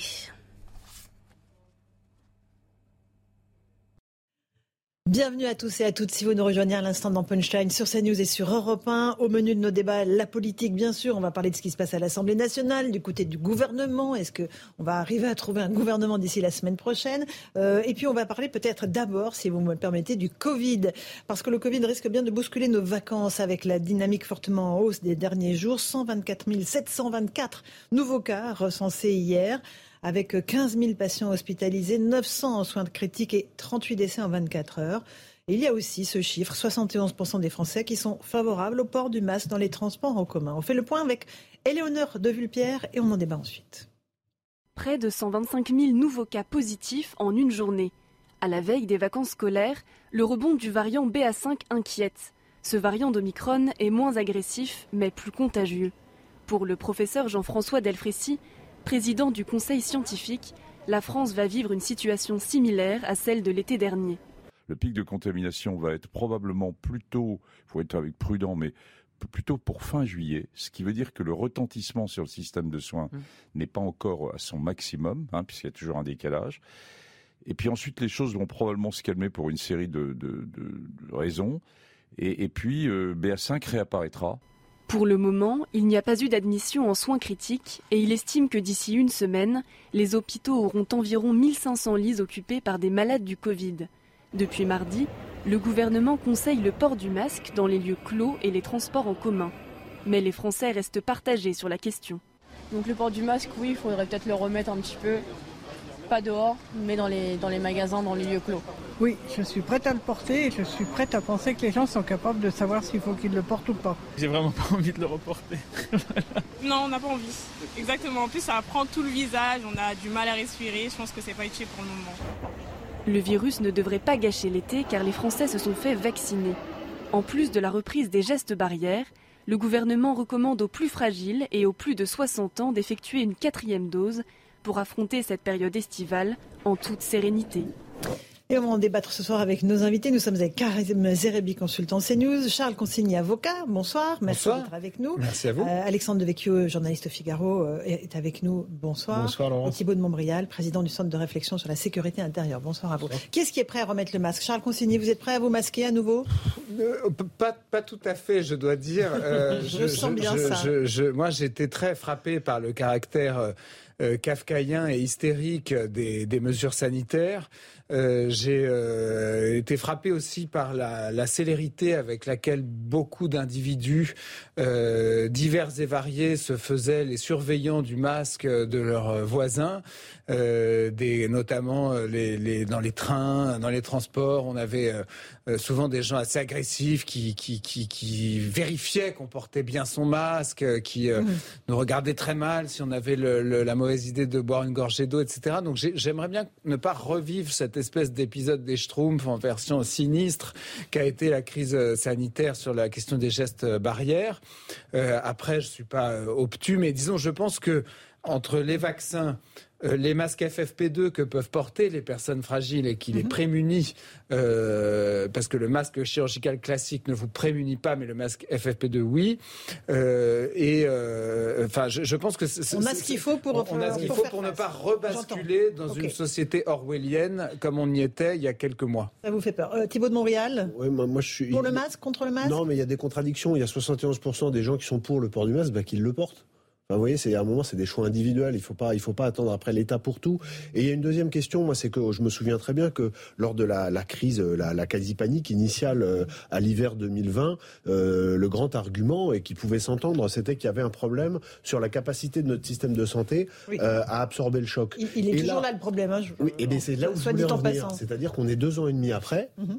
Et le problème est toujours là. Ah C'est-à-dire que c'est là qu'il faut, c'est là qu'il faut pointer le, la, la, la, difficulté. On a un gouvernement qui ne gouverne plus. On n'a plus de Conseil des ministres. Il ne se passe plus rien depuis des mois.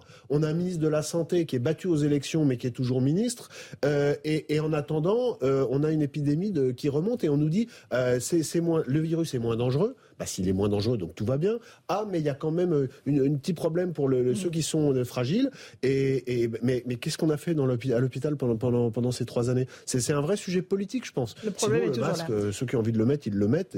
Et, et pour moi, c'est devenu un faux sujet. Alexandre Devecchio, il y a beaucoup de gens aussi qui nous disent, vous savez, pendant l'élection présidentielle, il y avait autant de contamination. Euh, on n'en parlait plus du tout. Et là, évidemment, ça remonte. Là, on était dans une tendance baissière, là, dans une tendance haussière. Et là, tout d'un coup, on remet le, le, le sujet sur la table. Il y a de la manipulation politique ou c'est simplement les chiffres qui sont les chiffres, voilà, les chiffres de contamination? Pas s'il y a la, manipulation, euh, je pense que les chiffres sont là, mais après, on, choisit de se saisir politiquement d'un sujet ou d'un autre. Après, il y a aussi un phénomène euh, médiatique. Euh, effectivement, il y a eu la guerre en Ukraine pendant la campagne présidentielle, à un moment donné, c'était le, le, sujet unique. Ensuite, on est quand même repassé un peu aux élections. Ensuite, il y a eu les législatives. Maintenant, on s'ennuie un peu et donc il faut bien parler d'autre chose. Donc ça, ça dit. Euh, non, on s'ennuie pas. Je suis pas d'accord, Alexandre. non, on s'ennuie pas en plus. On est là, on, on est sur les chiffres qui sont en train de remonter. Quoi, voilà. Qui sont en train de remonter, mais vous l'avez dit. Certes, ils remontent, mais c'était à peu près les mêmes il y a, il y a, il y a, deux mois. Euh, donc euh, voilà. Et, et le, surtout, c'est le gouvernement qui s'en est saisi. Et on peut quand même constater qu'il s'en est pas saisi il y a deux mois. Alors, et puis surtout, on dit que ce virus est toujours moins agressif. Ça a été dit dans votre reportage. De, plus contagieux, mais moins agressif. Oui, mais s'il y a plus de, de monde à l'hôpital euh, je pense que ça, revient au même. Hein. d'instrumentalisation, il apparaîtra si on en revient à des mesures d'obligation, de restriction de privation bah Là, le gouvernement est très prudent. Hein. Ce sera effectivement très mal vécu et on se dira, mais finalement, de, à quoi joue-t-on? Donc la réalité, c'est qu'il ne faut pas qu'on sombre dans l'hystérie, dans l'irrationalité. Euh, moi, je suis assez d'accord à l'idée de dire, euh, on est passé du stade de l'infantilisation, un stade de l'obligation. Maintenant, il faut rester au stade de la responsabilisation. Donc chacun doit savoir, à un moment donné, en fonction aussi euh, de sa situation de santé, de sa génération, s'il doit porter un FFP2 ou pas dans les transports, quand il rentre dans les magasins, en responsabilité donc euh, sans passer par le stade de l'obligation. Je suis assez d'accord, moi, avec cette posture aujourd'hui. Après, sur la situation des hôpitaux, non. Euh, il ne faut pas dire qu'elle est la même. Elle a empiré. Les choses sont plus graves. Et c'est là où c'est dramatique. C'est que deux ans et demi après, on se dit que la Covid a bon dos pour expliquer effectivement le mal-être du personnel hospitalier et la situation euh, de, l'hôpital. Mm, mm. Non, l'hôpital allait mal avant la Covid, il va encore plus mal pendant la Covid, et deux ans et demi après, on a des fermetures de lits, on a des effectifs manquants, et on a une, une incapacité aujourd'hui à satisfaire effectivement les femmes et les hommes qui sont là pour nous soigner. Donc c'est dramatique. Donc on n'a pas réformé comme ils l'attendaient, en redonnant du pouvoir aux médecins, aux infirmières, aux aides-soignantes, aux gens de terrain. On est toujours dans une suradministration on est toujours dans une gestion comptable. Donc, le compte n'y est pas. Effectivement, il ne faut pas en venir au stade de l'obligation, mais il faut surtout répondre aux besoins de des C'est un problème général de la politique sur tous les sujets. Il y a un sentiment d'impuissance publique qui nourrit en réalité la crise de la, de la politique euh, et l'abstention. Et du coup, on a des politiques qui euh, gèrent l'aspect superficiel des, des, sujets sans s'attaquer aux sujets structurels. Donc pour combattre le Covid, on va nous parler euh, du masque, mais effectivement pas de, de réformer l'hôpital. Et c'est un autre sujet, mais c'était un, un, peu la même chose sur le Stade de France. On va résoudre les problèmes de billetterie, mais on ne va pas s'attaquer à la délinquance en Seine-Saint-Denis.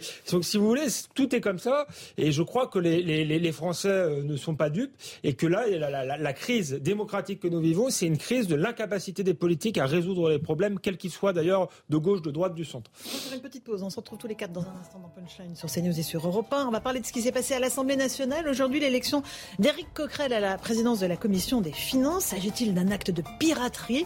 Euh, C'est ce que dit en tout cas le Rassemblement national, furieux d'avoir vu ce poste lui échapper alors qu'il est le premier parti politique d'opposition. Que s'est-il passé en coulisses? Réponse dans un instant dans Punchline. À tout de suite. On se retrouve sur le plateau de Punchline sur CNews et sur Europe 1. L'événement à l'Assemblée nationale aujourd'hui, c'était l'élection du président de la commission des finances. C'est donc Éric Coquerel de la France Insoumise qui a été élu, un poste qui était convoité par le Rassemblement national, qui est le premier groupe d'opposition avec 89 députés, mais qui n'a pas pu barrer la route au candidat unique de la NUPES. Cette élection provoque de très vives euh, réactions. On est sur place avec Florian Tardif et Antoine Durand. Bonsoir à tous les deux. Florian, racontez-nous ce qui s'est passé en coulisses. Comment est-ce que c'est Éric Coquerel qui a été euh, élu et pas le candidat Tanguy du Rassemblement national. Ce matin, nous avons assisté à une élection euh, mouvementée. Euh, Laurence, élection mouvementée, pourquoi?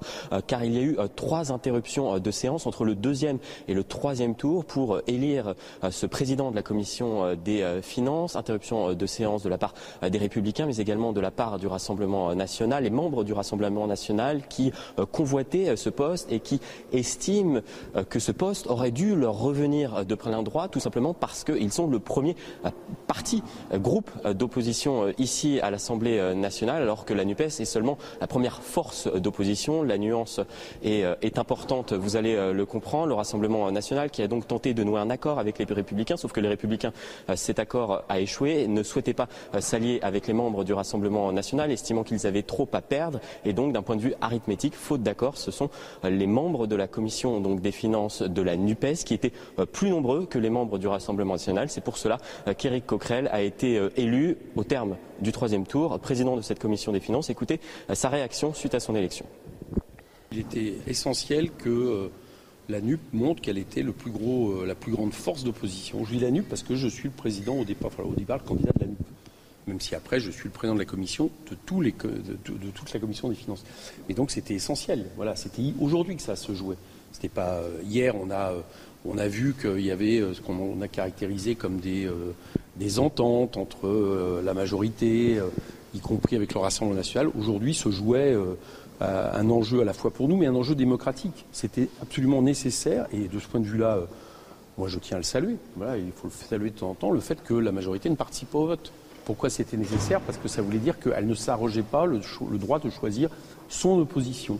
Euh, et ça, c'était décisif pour la suite. Elle l'a fait et euh, je trouve ça plutôt positif. Voilà pour les premiers mots d'Éric Coquerel, interrogé par Florian Tardif et Antoine Durand. Merci à tous les deux. Alors, il y a ceux que cette euh, élection hérisse, ceux qui disent Mais comment est-ce qu'on a pu mettre un, député de la France Insoumise à la tête de cette commission? Je pense qu'il y en a sur le plateau. Puis il y en a ceux qui, disent ben Non, c'est normal, c'est le fonctionnement normal des institutions, en tout cas de cette règle non écrite sur la présidence de la commission des finances. Charles Consigny, vous, vous dites c'est très bien finalement que euh, le député Charles de Courson, qui était centriste, se soit retiré de la course pour laisser le jeu démocratique se faire. C'est ça?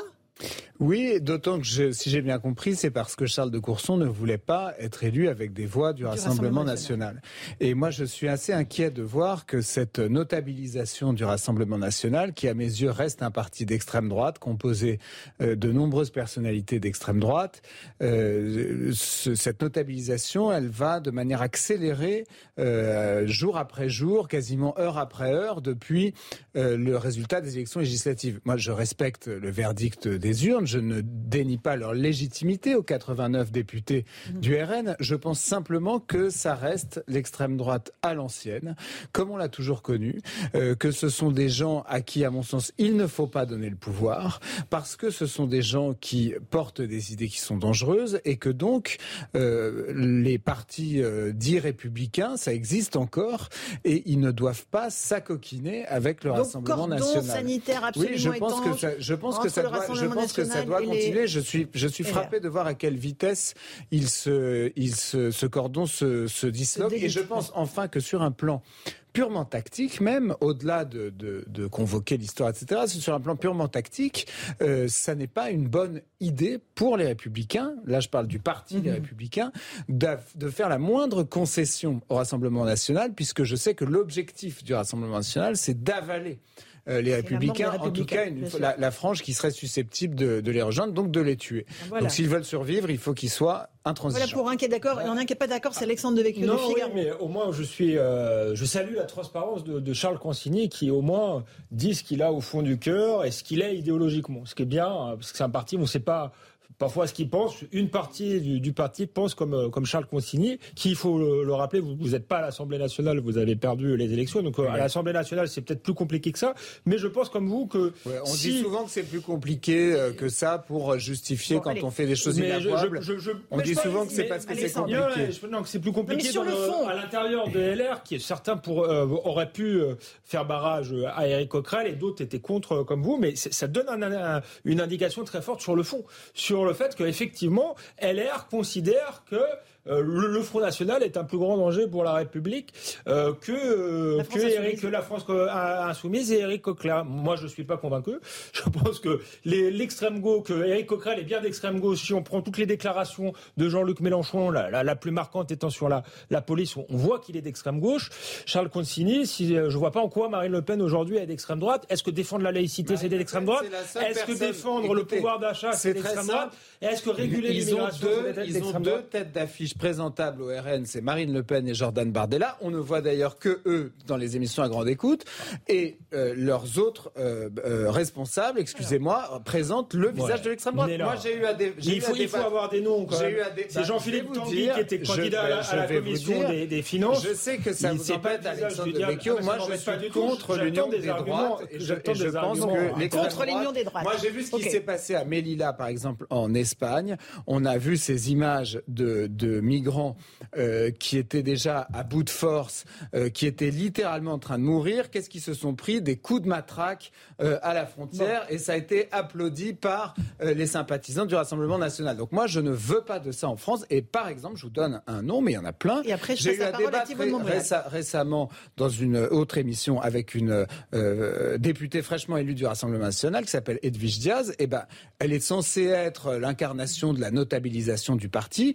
Qu'est-ce que j'ai eu très vite, des attaques en dessous de la ceinture, euh, quelque chose de très agressif, immédiatement des références aux étrangers qui prendraient les logements sociaux des Français, etc. C'est-à-dire tout de suite le rouleau compresseur d'un parti qui, à mon avis, n'a pas changé.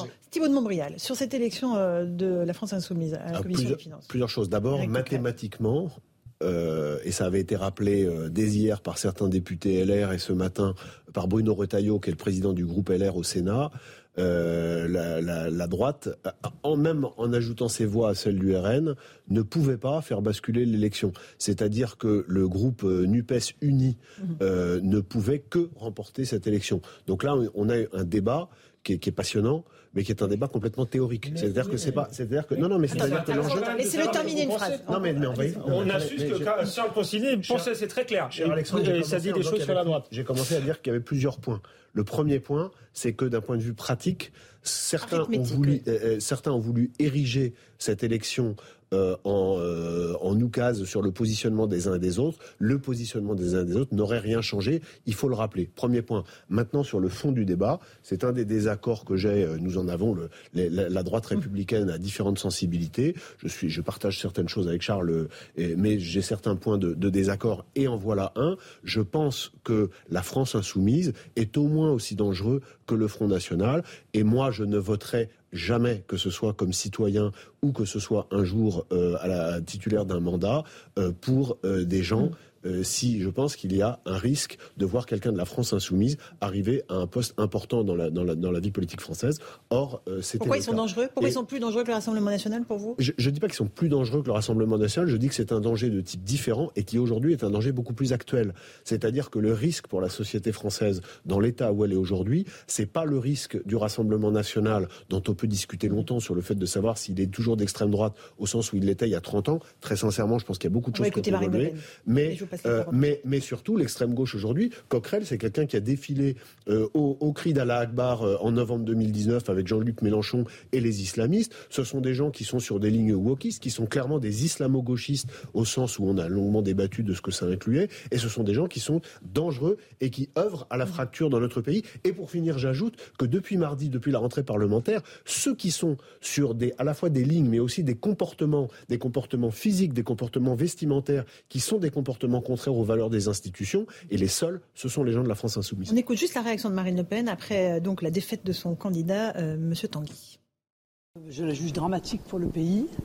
Euh, parce que euh, je pense que laisser euh, l'extrême gauche de l'extrême gauche à la tête de cette commission, qui est une commission euh, extrêmement sensible, est un signal qui est un signal inquiétant pour l'avenir.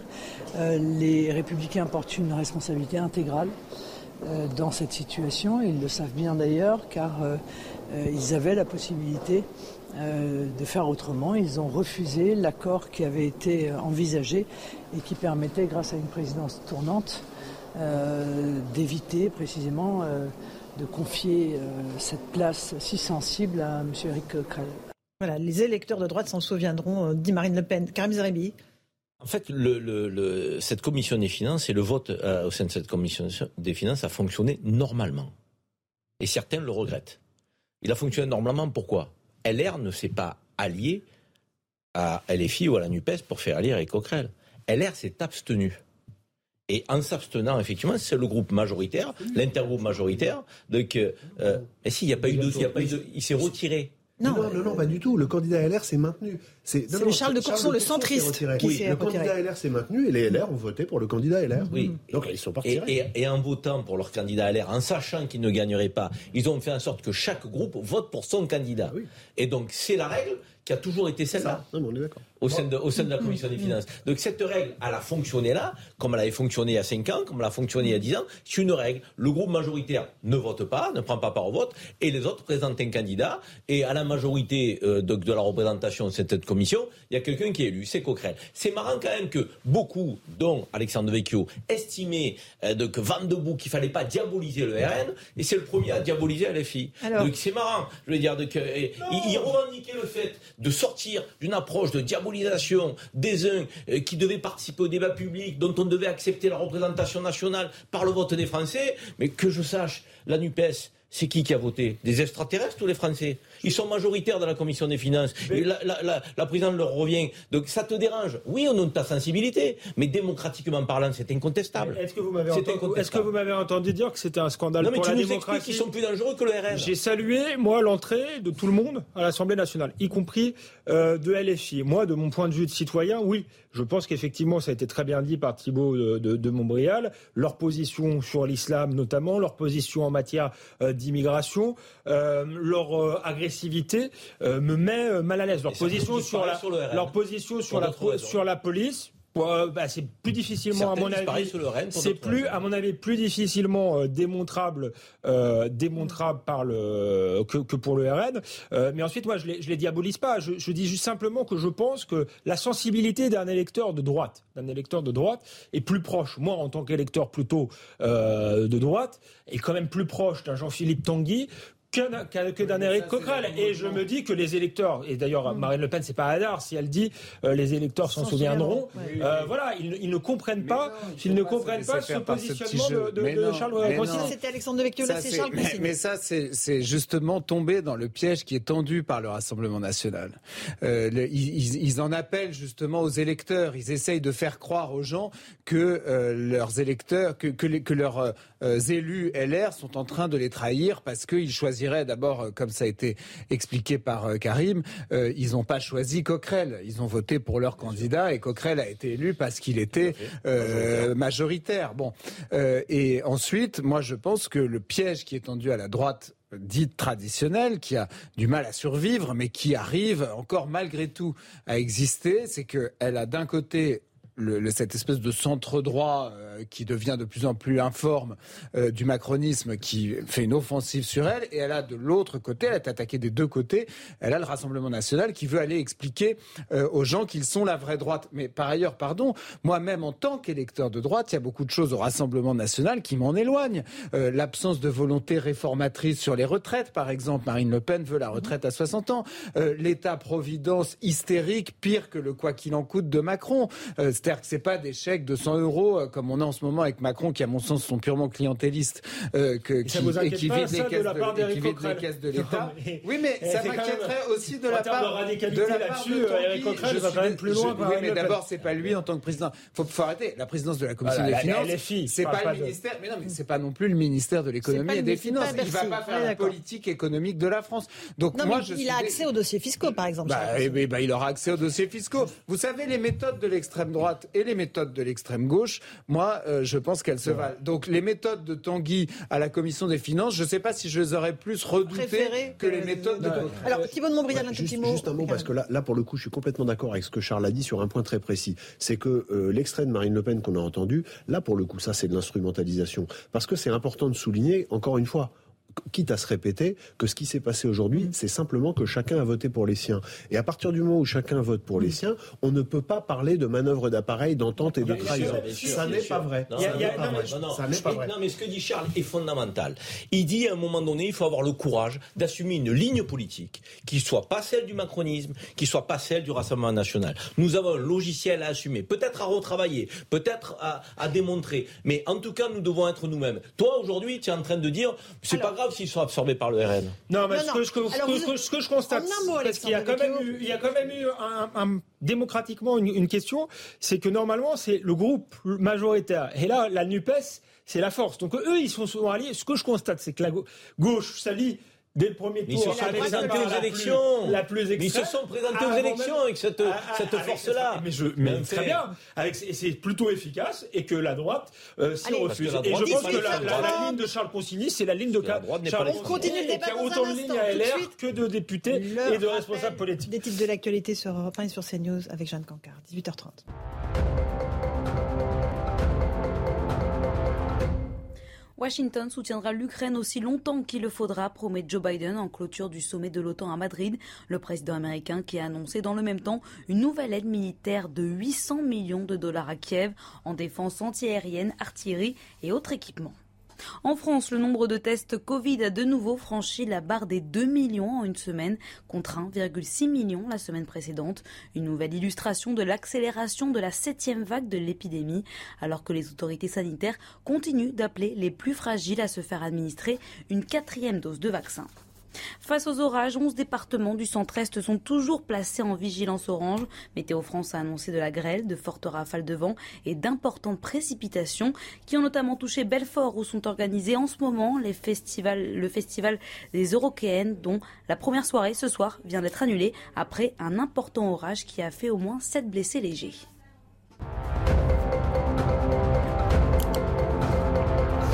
On fait une petite pause dans Punchline, ça continue à débattre sec. Dans un instant, on parlera de sécurité. 57% des Français ne font pas confiance à Emmanuel Macron pour répondre à leurs attentes en matière de sécurité. À tout de suite dans Punchline. On se retrouve euh, sur le plateau de Punchline, CNews Europe 1. Avant de parler de sécurité, enjeu évidemment très important pour les Français, un petit tour à Matignon où Elisabeth Borne continue ses consultations pour tenter de former un gouvernement. Ce sera pour la semaine prochaine avec euh, d'autres échéances dès mercredi. Gauthier Lebret est sur place avec Charles Baget. Gauthier, ce soir, c'est la France Insoumise qui est enfin reçue par la Première ministre, c'est ça? Oui, enfin reçu, puisque Laurence Mathilde Panot a annulé à deux reprises sa rencontre avec euh, Elisabeth Borne, ce qui d'ailleurs agace hein, l'entourage de la Première ministre. Alors, au sujet des discussions entre les deux femmes, le pouvoir d'achat, puisqu'on a eu la confirmation aujourd'hui, c'est bien le pouvoir d'achat qui sera le premier grand texte présenté à l'Assemblée. Le but, trouver des compromis, des consensus entre la France insoumise et le gouvernement, sauf que la France insoumise, par exemple, contrairement au Rassemblement euh, national et à ce que dit Marine Le Pen, ne veut pas être une opposition constructive. Exemple très concret, La France insoumise a déjà annoncé vouloir déposer une motion de censure, contrairement au Rassemblement national qui veut faire cela seulement en cas de grave manquement du gouvernement. On a aussi appris aujourd'hui que le discours de politique générale d'Elisabeth Borne ne serait pas mardi finalement, mais bien mercredi. Ça laisse 24 heures de plus au gouvernement pour former justement une nouvelle équipe et à Emmanuel Macron, puisque Elisabeth Borne lui rend sa copie demain normalement avec un nouveau casting ministériel. Et puis il y a aussi la question du vote de confiance. Elisabeth Borne va-t-elle le demander? Si elle n'est pas sûre de l'avoir, et c'est pas Mathilde Panot, chef de file de la France Insoumise, qui va la rassurer ce soir, eh bien elle ne la demandera pas cette confiance. Ça serait la quatrième première ministre de l'histoire de la Ve République à ne pas demander cette confiance au Parlement. Merci beaucoup Gauthier Lebret avec Charles Baget à Matignon. Il faut s'attendre à des ministres de droite, euh, Charles Consigny, euh, entrer dans le gouvernement. Est-ce qu'ils entrent dans le gouvernement? Des, ministres de droite, je ne sais pas. Moi, je, je pense que c'est un peu prématuré. Et je pense que euh, les républicains ne peuvent pas se, se, brader, si vous voulez. Euh, je, je, crois que ce qui pourrait être possible, mais peut-être pas tout de suite, c'est d'imposer à Emmanuel Macron une espèce de quasi-cohabitation. Moi, c'est quelque chose qui me, qui me paraîtrait une porte de sortie pour tout le monde, c'est-à-dire d'imposer un Premier ministre et des ministres. quand vous dites imposer les LR avec Oui, euh, absolument, que les républicains pas assez, imposent. Hein ils ne pèsent pas assez, il me semble. Bah, je suis pas sûr parce que soit ils gouvernent avec eux, soit il devra aller chercher ses majorités texte par texte. Donc, en, je même temps, c'est pas les cinq ans qu'on a eu, un premier ministre de droite, gouvernant Alex Macron et des ministres importants de droite, Darmanin, Bruno Le Maire. Alexandre de À quoi ça sert d'être contre Macron si c'est pour... Je, te parle, Alexandre, des votes à l'Assemblée nationale. C'est d'avoir, pour avoir les députés les républicains avec lui, il faudra qu'il fasse ce genre de concession. S'il débauche des gens isolés euh, des républicains sans l'accord des députés les républicains, ça ne l'avancera à rien, puisqu'il n'aura pas pour autant les votes des députés les républicains. Mais il envoie un signal aux électeurs quand même. Alors, un tout petit mot rapidement, tout le monde. Zeribi. On voit la fragilité des 61 députés LR à l'Assemblée nationale, c'est que, euh, en fait, ils sont captifs pour Emmanuel Macron. Et c'est par là qu'il pourra aller chercher sa majorité absolue. Elle est relative aujourd'hui, mais c'est pas avec le RN et c'est pas avec la NUPS. Il le sait, Emmanuel Macron. Donc là, dans le remaniement, à l'évidence, il va essayer de déstabiliser ce groupe de 61 parlementaires qui est un peu fragilisé. Parce que ce groupe, il a quand même deux sensibilités. Il ne faut pas qu'on se raconte d'histoire. Une sensibilité qui ne serait pas opposée à l'alliance des droites. Je pense que Ciotti en fait partie.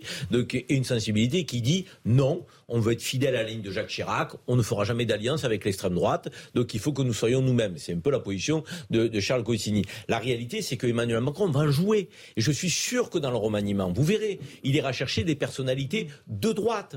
Et il tentera, lors des premiers projets de loi qui seront présentés, des alliances de projets. Mmh. Donc euh, sur peut-être la réforme des retraites, ils sont d'accord pour une réforme euh, et un départ de 65 ans, sur la sécurité et la justice, parce qu'on sait très bien qu'Alain a fait des propositions dans le, le, projet présidentiel de Valérie Pécresse. Donc, euh, et, là, il y a des angles effectivement d'attaque pour aller grignoter les 45 points manquantes pour mmh. avoir une majorité absolue. Mmh. Mais il n'y a que par là qui peut obtenir le salut ça, ça, on est d'accord. Il y a pas d'accord maintenant. Où veut être LR Alexandre Vecchio. Est-ce que, est que LR veut être un parti d'opposition ou est-ce qu'il veut être euh, un parti de, de, de gouvernement? Et est-ce qu'il a un avenir si il est absorbé pour le Thibaut de Montbrial, avant de passer à la sécurité. Ce que, ce que dit Karim, euh, ce que dit Karim, c'est qu'il peut y avoir euh, des discussions texte par texte. on a beaucoup dit à l'époque, moi le premier, que le candidat tardif Emmanuel Macron avait beaucoup pris dans le projet, dans le programme de Valérie Pécresse.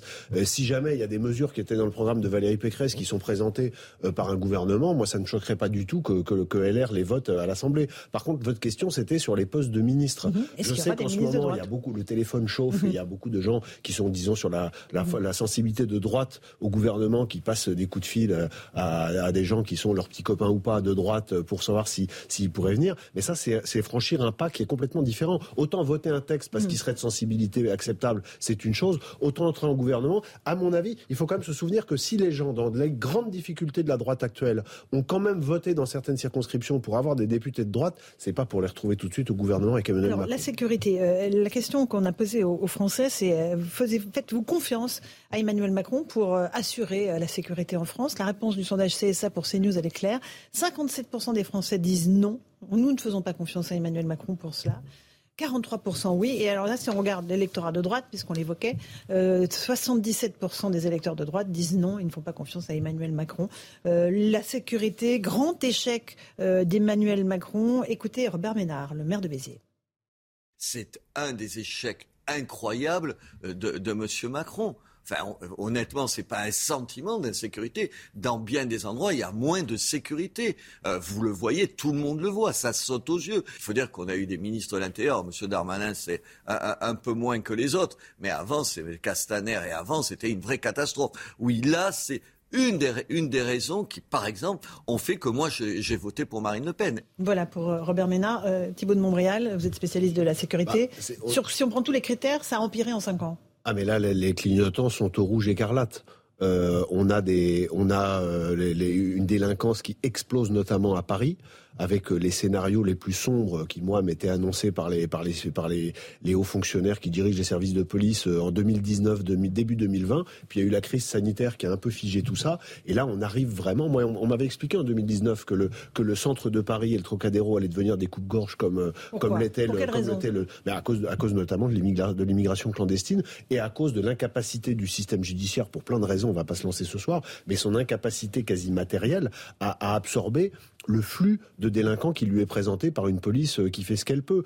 Et donc aujourd'hui, quand vous avez en plus un ministre de l'Intérieur, moi je veux dire, je suis d'accord avec Ménard sur le fait que Darmanin, il est, c'est, franchement, c'est pas le plus mauvais. Mais par contre, il a commis, à mon avis, une grosse faute juste après l'élection présidentielle, la réélection d'Emmanuel Macron, c'est son mensonge. Son mensonge, il faut, faut, assumer le mot. Sur le Stade, de, France, sur le stade de France. Au Stade de France, il s'est passé des choses extrêmement graves avec une délinquance violente euh, qui euh, provenant de, de, groupes, euh, pour, la, pour la plupart d'entre eux issus de l'immigration, qui ont fait des razzias, qui ont attaqué des gens extrêmement violemment. Ce fait qui a été nié dans un premier temps mmh. par le gouvernement et qui, curieusement, a été reconnu et qui a été nié, y compris devant une commission parlementaire, il hein, faut quand même, euh, faut quand même le souligner, et qui tout à coup a été reconnu. Alors après les élections, il y a une sorte de mea culpa très léger, avec une pirouette en disant ah, bah, je me suis trompé, je suis désolé, et allons-y, avançons. Mais où est passé le principe de responsabilité? Nous avons aujourd'hui un bilan en termes de, de, de, violence sur le territoire français qui est catastrophique, des violences contre les, contre les forces de l'ordre, des refus d'obtempérer. Les policiers tirent tous les jours en France aujourd'hui. Euh, franchement, c'est une énorme préoccupation et je pense que à, tout moment, on peut avoir un accident grave et, je pense que c'est un des points sur lesquels le gouvernement peut, peut, peut tomber. Ça, alors là, pour le coup. Euh, tomber. Euh, ah oui, oui, je pense, que je, pense, que, je pense que si jamais un jour il y a, y, a, y, a, y a, un fait divers encore plus grave que les autres, euh, c'est de nature à ouvrir une, une, crise politique qui, pour le coup, peut aboutir à, à la chute du gouvernement. Charles Consigny, sur la sécurité, je, le bilan Macron. Je suis assez d'accord avec ce que vient de dire Thibault de Montbrial. Je pense que c'est le principal échec de son, de son quinquennat. Euh, et on a tous euh, autour de nous, soit on le vit directement, soit on a des témoignages de, de, de gens qui se sentent, euh, qui subissent l'insécurité, euh, notamment les femmes, notamment dans les transports le soir ou même dans les rues de Paris le soir. L'insécurité à Paris et dans un certain nombre de villes comme Nantes, Marseille, euh, d'autres villes, euh, grandes villes comme ça françaises, c'est devenu un vrai fait de société et il est, exact de relever que ça n'est pas traité. Moi, je pense qu'il y a eu un, une forme d'abandon sur ce sujet. il est exact de dire, et ça n'est pas un propos qui doit prêter à polémique, qu'il y a un lien entre l'immigration et une certaine délinquance et une certaine criminalité, tout simplement parce que quand vous avez des gens qui arrivent euh, en France et qui n'ont pas de travail, euh, plus ou moins pas de logement, euh, ils, se retrouvent à commettre des actes criminels et délictueux pour survivre ou pour euh, ils se font embrigader, etc. Tout ça, c'est des choses qui existent. Euh, et il est exact aussi de dire que euh, la justice, elle est totalement dépassée euh, par le par le par le tout le volume qu'elle a à traiter, et donc elle, elle écope un peu la mer avec une cuillère. la justice française, c'est d'ailleurs valable pour le pénal comme pour le civil. Et enfin, il y a un dernier point qui moi me semble important, qui qu'il n'y a pas eu de politique sous ce quinquennat s'agissant des banlieues.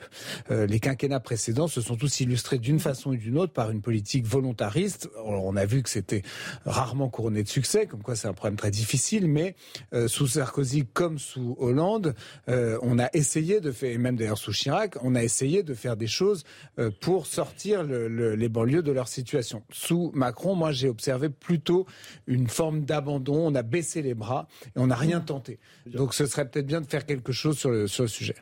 Euh, Gérald Darmanin est pourtant euh, là sur le terrain en ce moment. Il dit que sur les points de deal, le, trafic de stupéfiants, les policiers n'ont pas arrêté. Oui, mais c'est pas une question, si je puis me permettre, ça n'est pas pour moi une question de répression.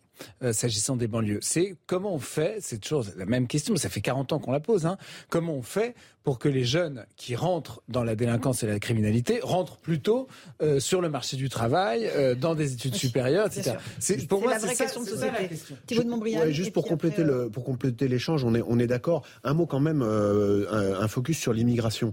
c'est aussi le grand échec de la politique d'Emmanuel Macron, c'est-à-dire que les statistiques de renvoi des gens, c'est-à-dire leur accompagnement à la frontière, ce qu'on appelle les, obligations de quitter le territoire, ce sont, elles étaient déjà pas très nombreuses en, 2017, ça s'est effondré. On est aujourd'hui à moins de 10% euh, d'obligations qui sont exécutées. Et tout à l'heure, Charles Consigny rappelait la, détresse des gens euh, qui, tentent régulièrement de rentrer en Europe de façon illégale et, dernièrement encore à, à Melula, à la frontière entre le Maroc et l'Espagne. Mais moi, je suis désolé, aussi dur que ce soit, les, la combinaison des efforts des gendarmes marocains, dont une centaine a été blessée d'ailleurs incidemment ce jour-là, et des policiers espagnols, ce sont des combinaisons d'efforts qui sont faites dans l'intérêt de nous protéger et d'éviter que les vagues que nous ne sommes plus capables de contenir pour les raisons dont Charles a parlé et qui aboutissent en tout cas au quotidien à ce que, le mmh. à ce que, à ce que la vie de nos compatriotes soit non seulement pourrie mais en danger, eh bien c'est la, la, la, bataille aux frontières, parce que c'est une bataille, c'est une bataille qui a vocation à empêcher à ce que ce soit une bataille sur notre territoire. Simplement, sauf de ma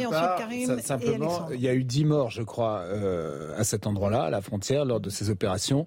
Et je, je suis désolé, mais je, plus des violences. Et je pense qu'on peut contrôler les frontières de l'Europe euh, sans, sans, sans, tuer les gens qui se présentent aux frontières. Quand vous, avez quand, vous quand vous avez une horde de 800 personnes qui vous attaquent et que vous avez vous-même une centaine de blessés, le fait qu'il y ait des morts fait malheureusement partie des risques qui sont pris par les gens qui vous attaquent. Enfin, 10 morts, c'est quand même. Euh, alors, Karim Zahedi et ensuite Alexandre Devecchio. La question que vous posiez était inhérente à l'absence de confiance des Français mhm. euh, concernant le, le bilan d'Emmanuel Macron en matière de, de sécurité et de justice d'ailleurs, hein, parce que ça va ensemble. Euh, et on a tort effectivement de, de, de séparer les deux sujets. Euh, la réalité, c'est qu'il y a, y a un point faible qui est indéniable. Et les Français ont l'impression que cette question n'a pas été traitée. C'est même pas qu'elle ait été maltraitée, c'est qu'elle n'a pas été traitée. Quand vous faites un Beauvau de la sécurité, la dernière année de votre mandat, quand vous faites des états généraux de la justice, à quatre mois du premier tour d'élection présidentielle, c'est que vous n'avez pas traité ce sujet. Ces enjeux-là, vous les traitez en début de quinquennat avec des lois de programmation euh, de l'Assemblée nationale qui font que chaque année, vous donnez des moyens aux forces de l'ordre, vous donnez des moyens à la justice pour traiter les problèmes effectivement de notre société. Cela n'a pas été fait. Alors oui, on a recruté plus de fonctionnaires de police, on avait un retard considérable. On n'a pas créé de places de prison, on n'a pas créé de centres d'éducation d'éducation renforcée fermés, je précise. Les centres d'éducation renforcée sont rarement fermés dans notre pays.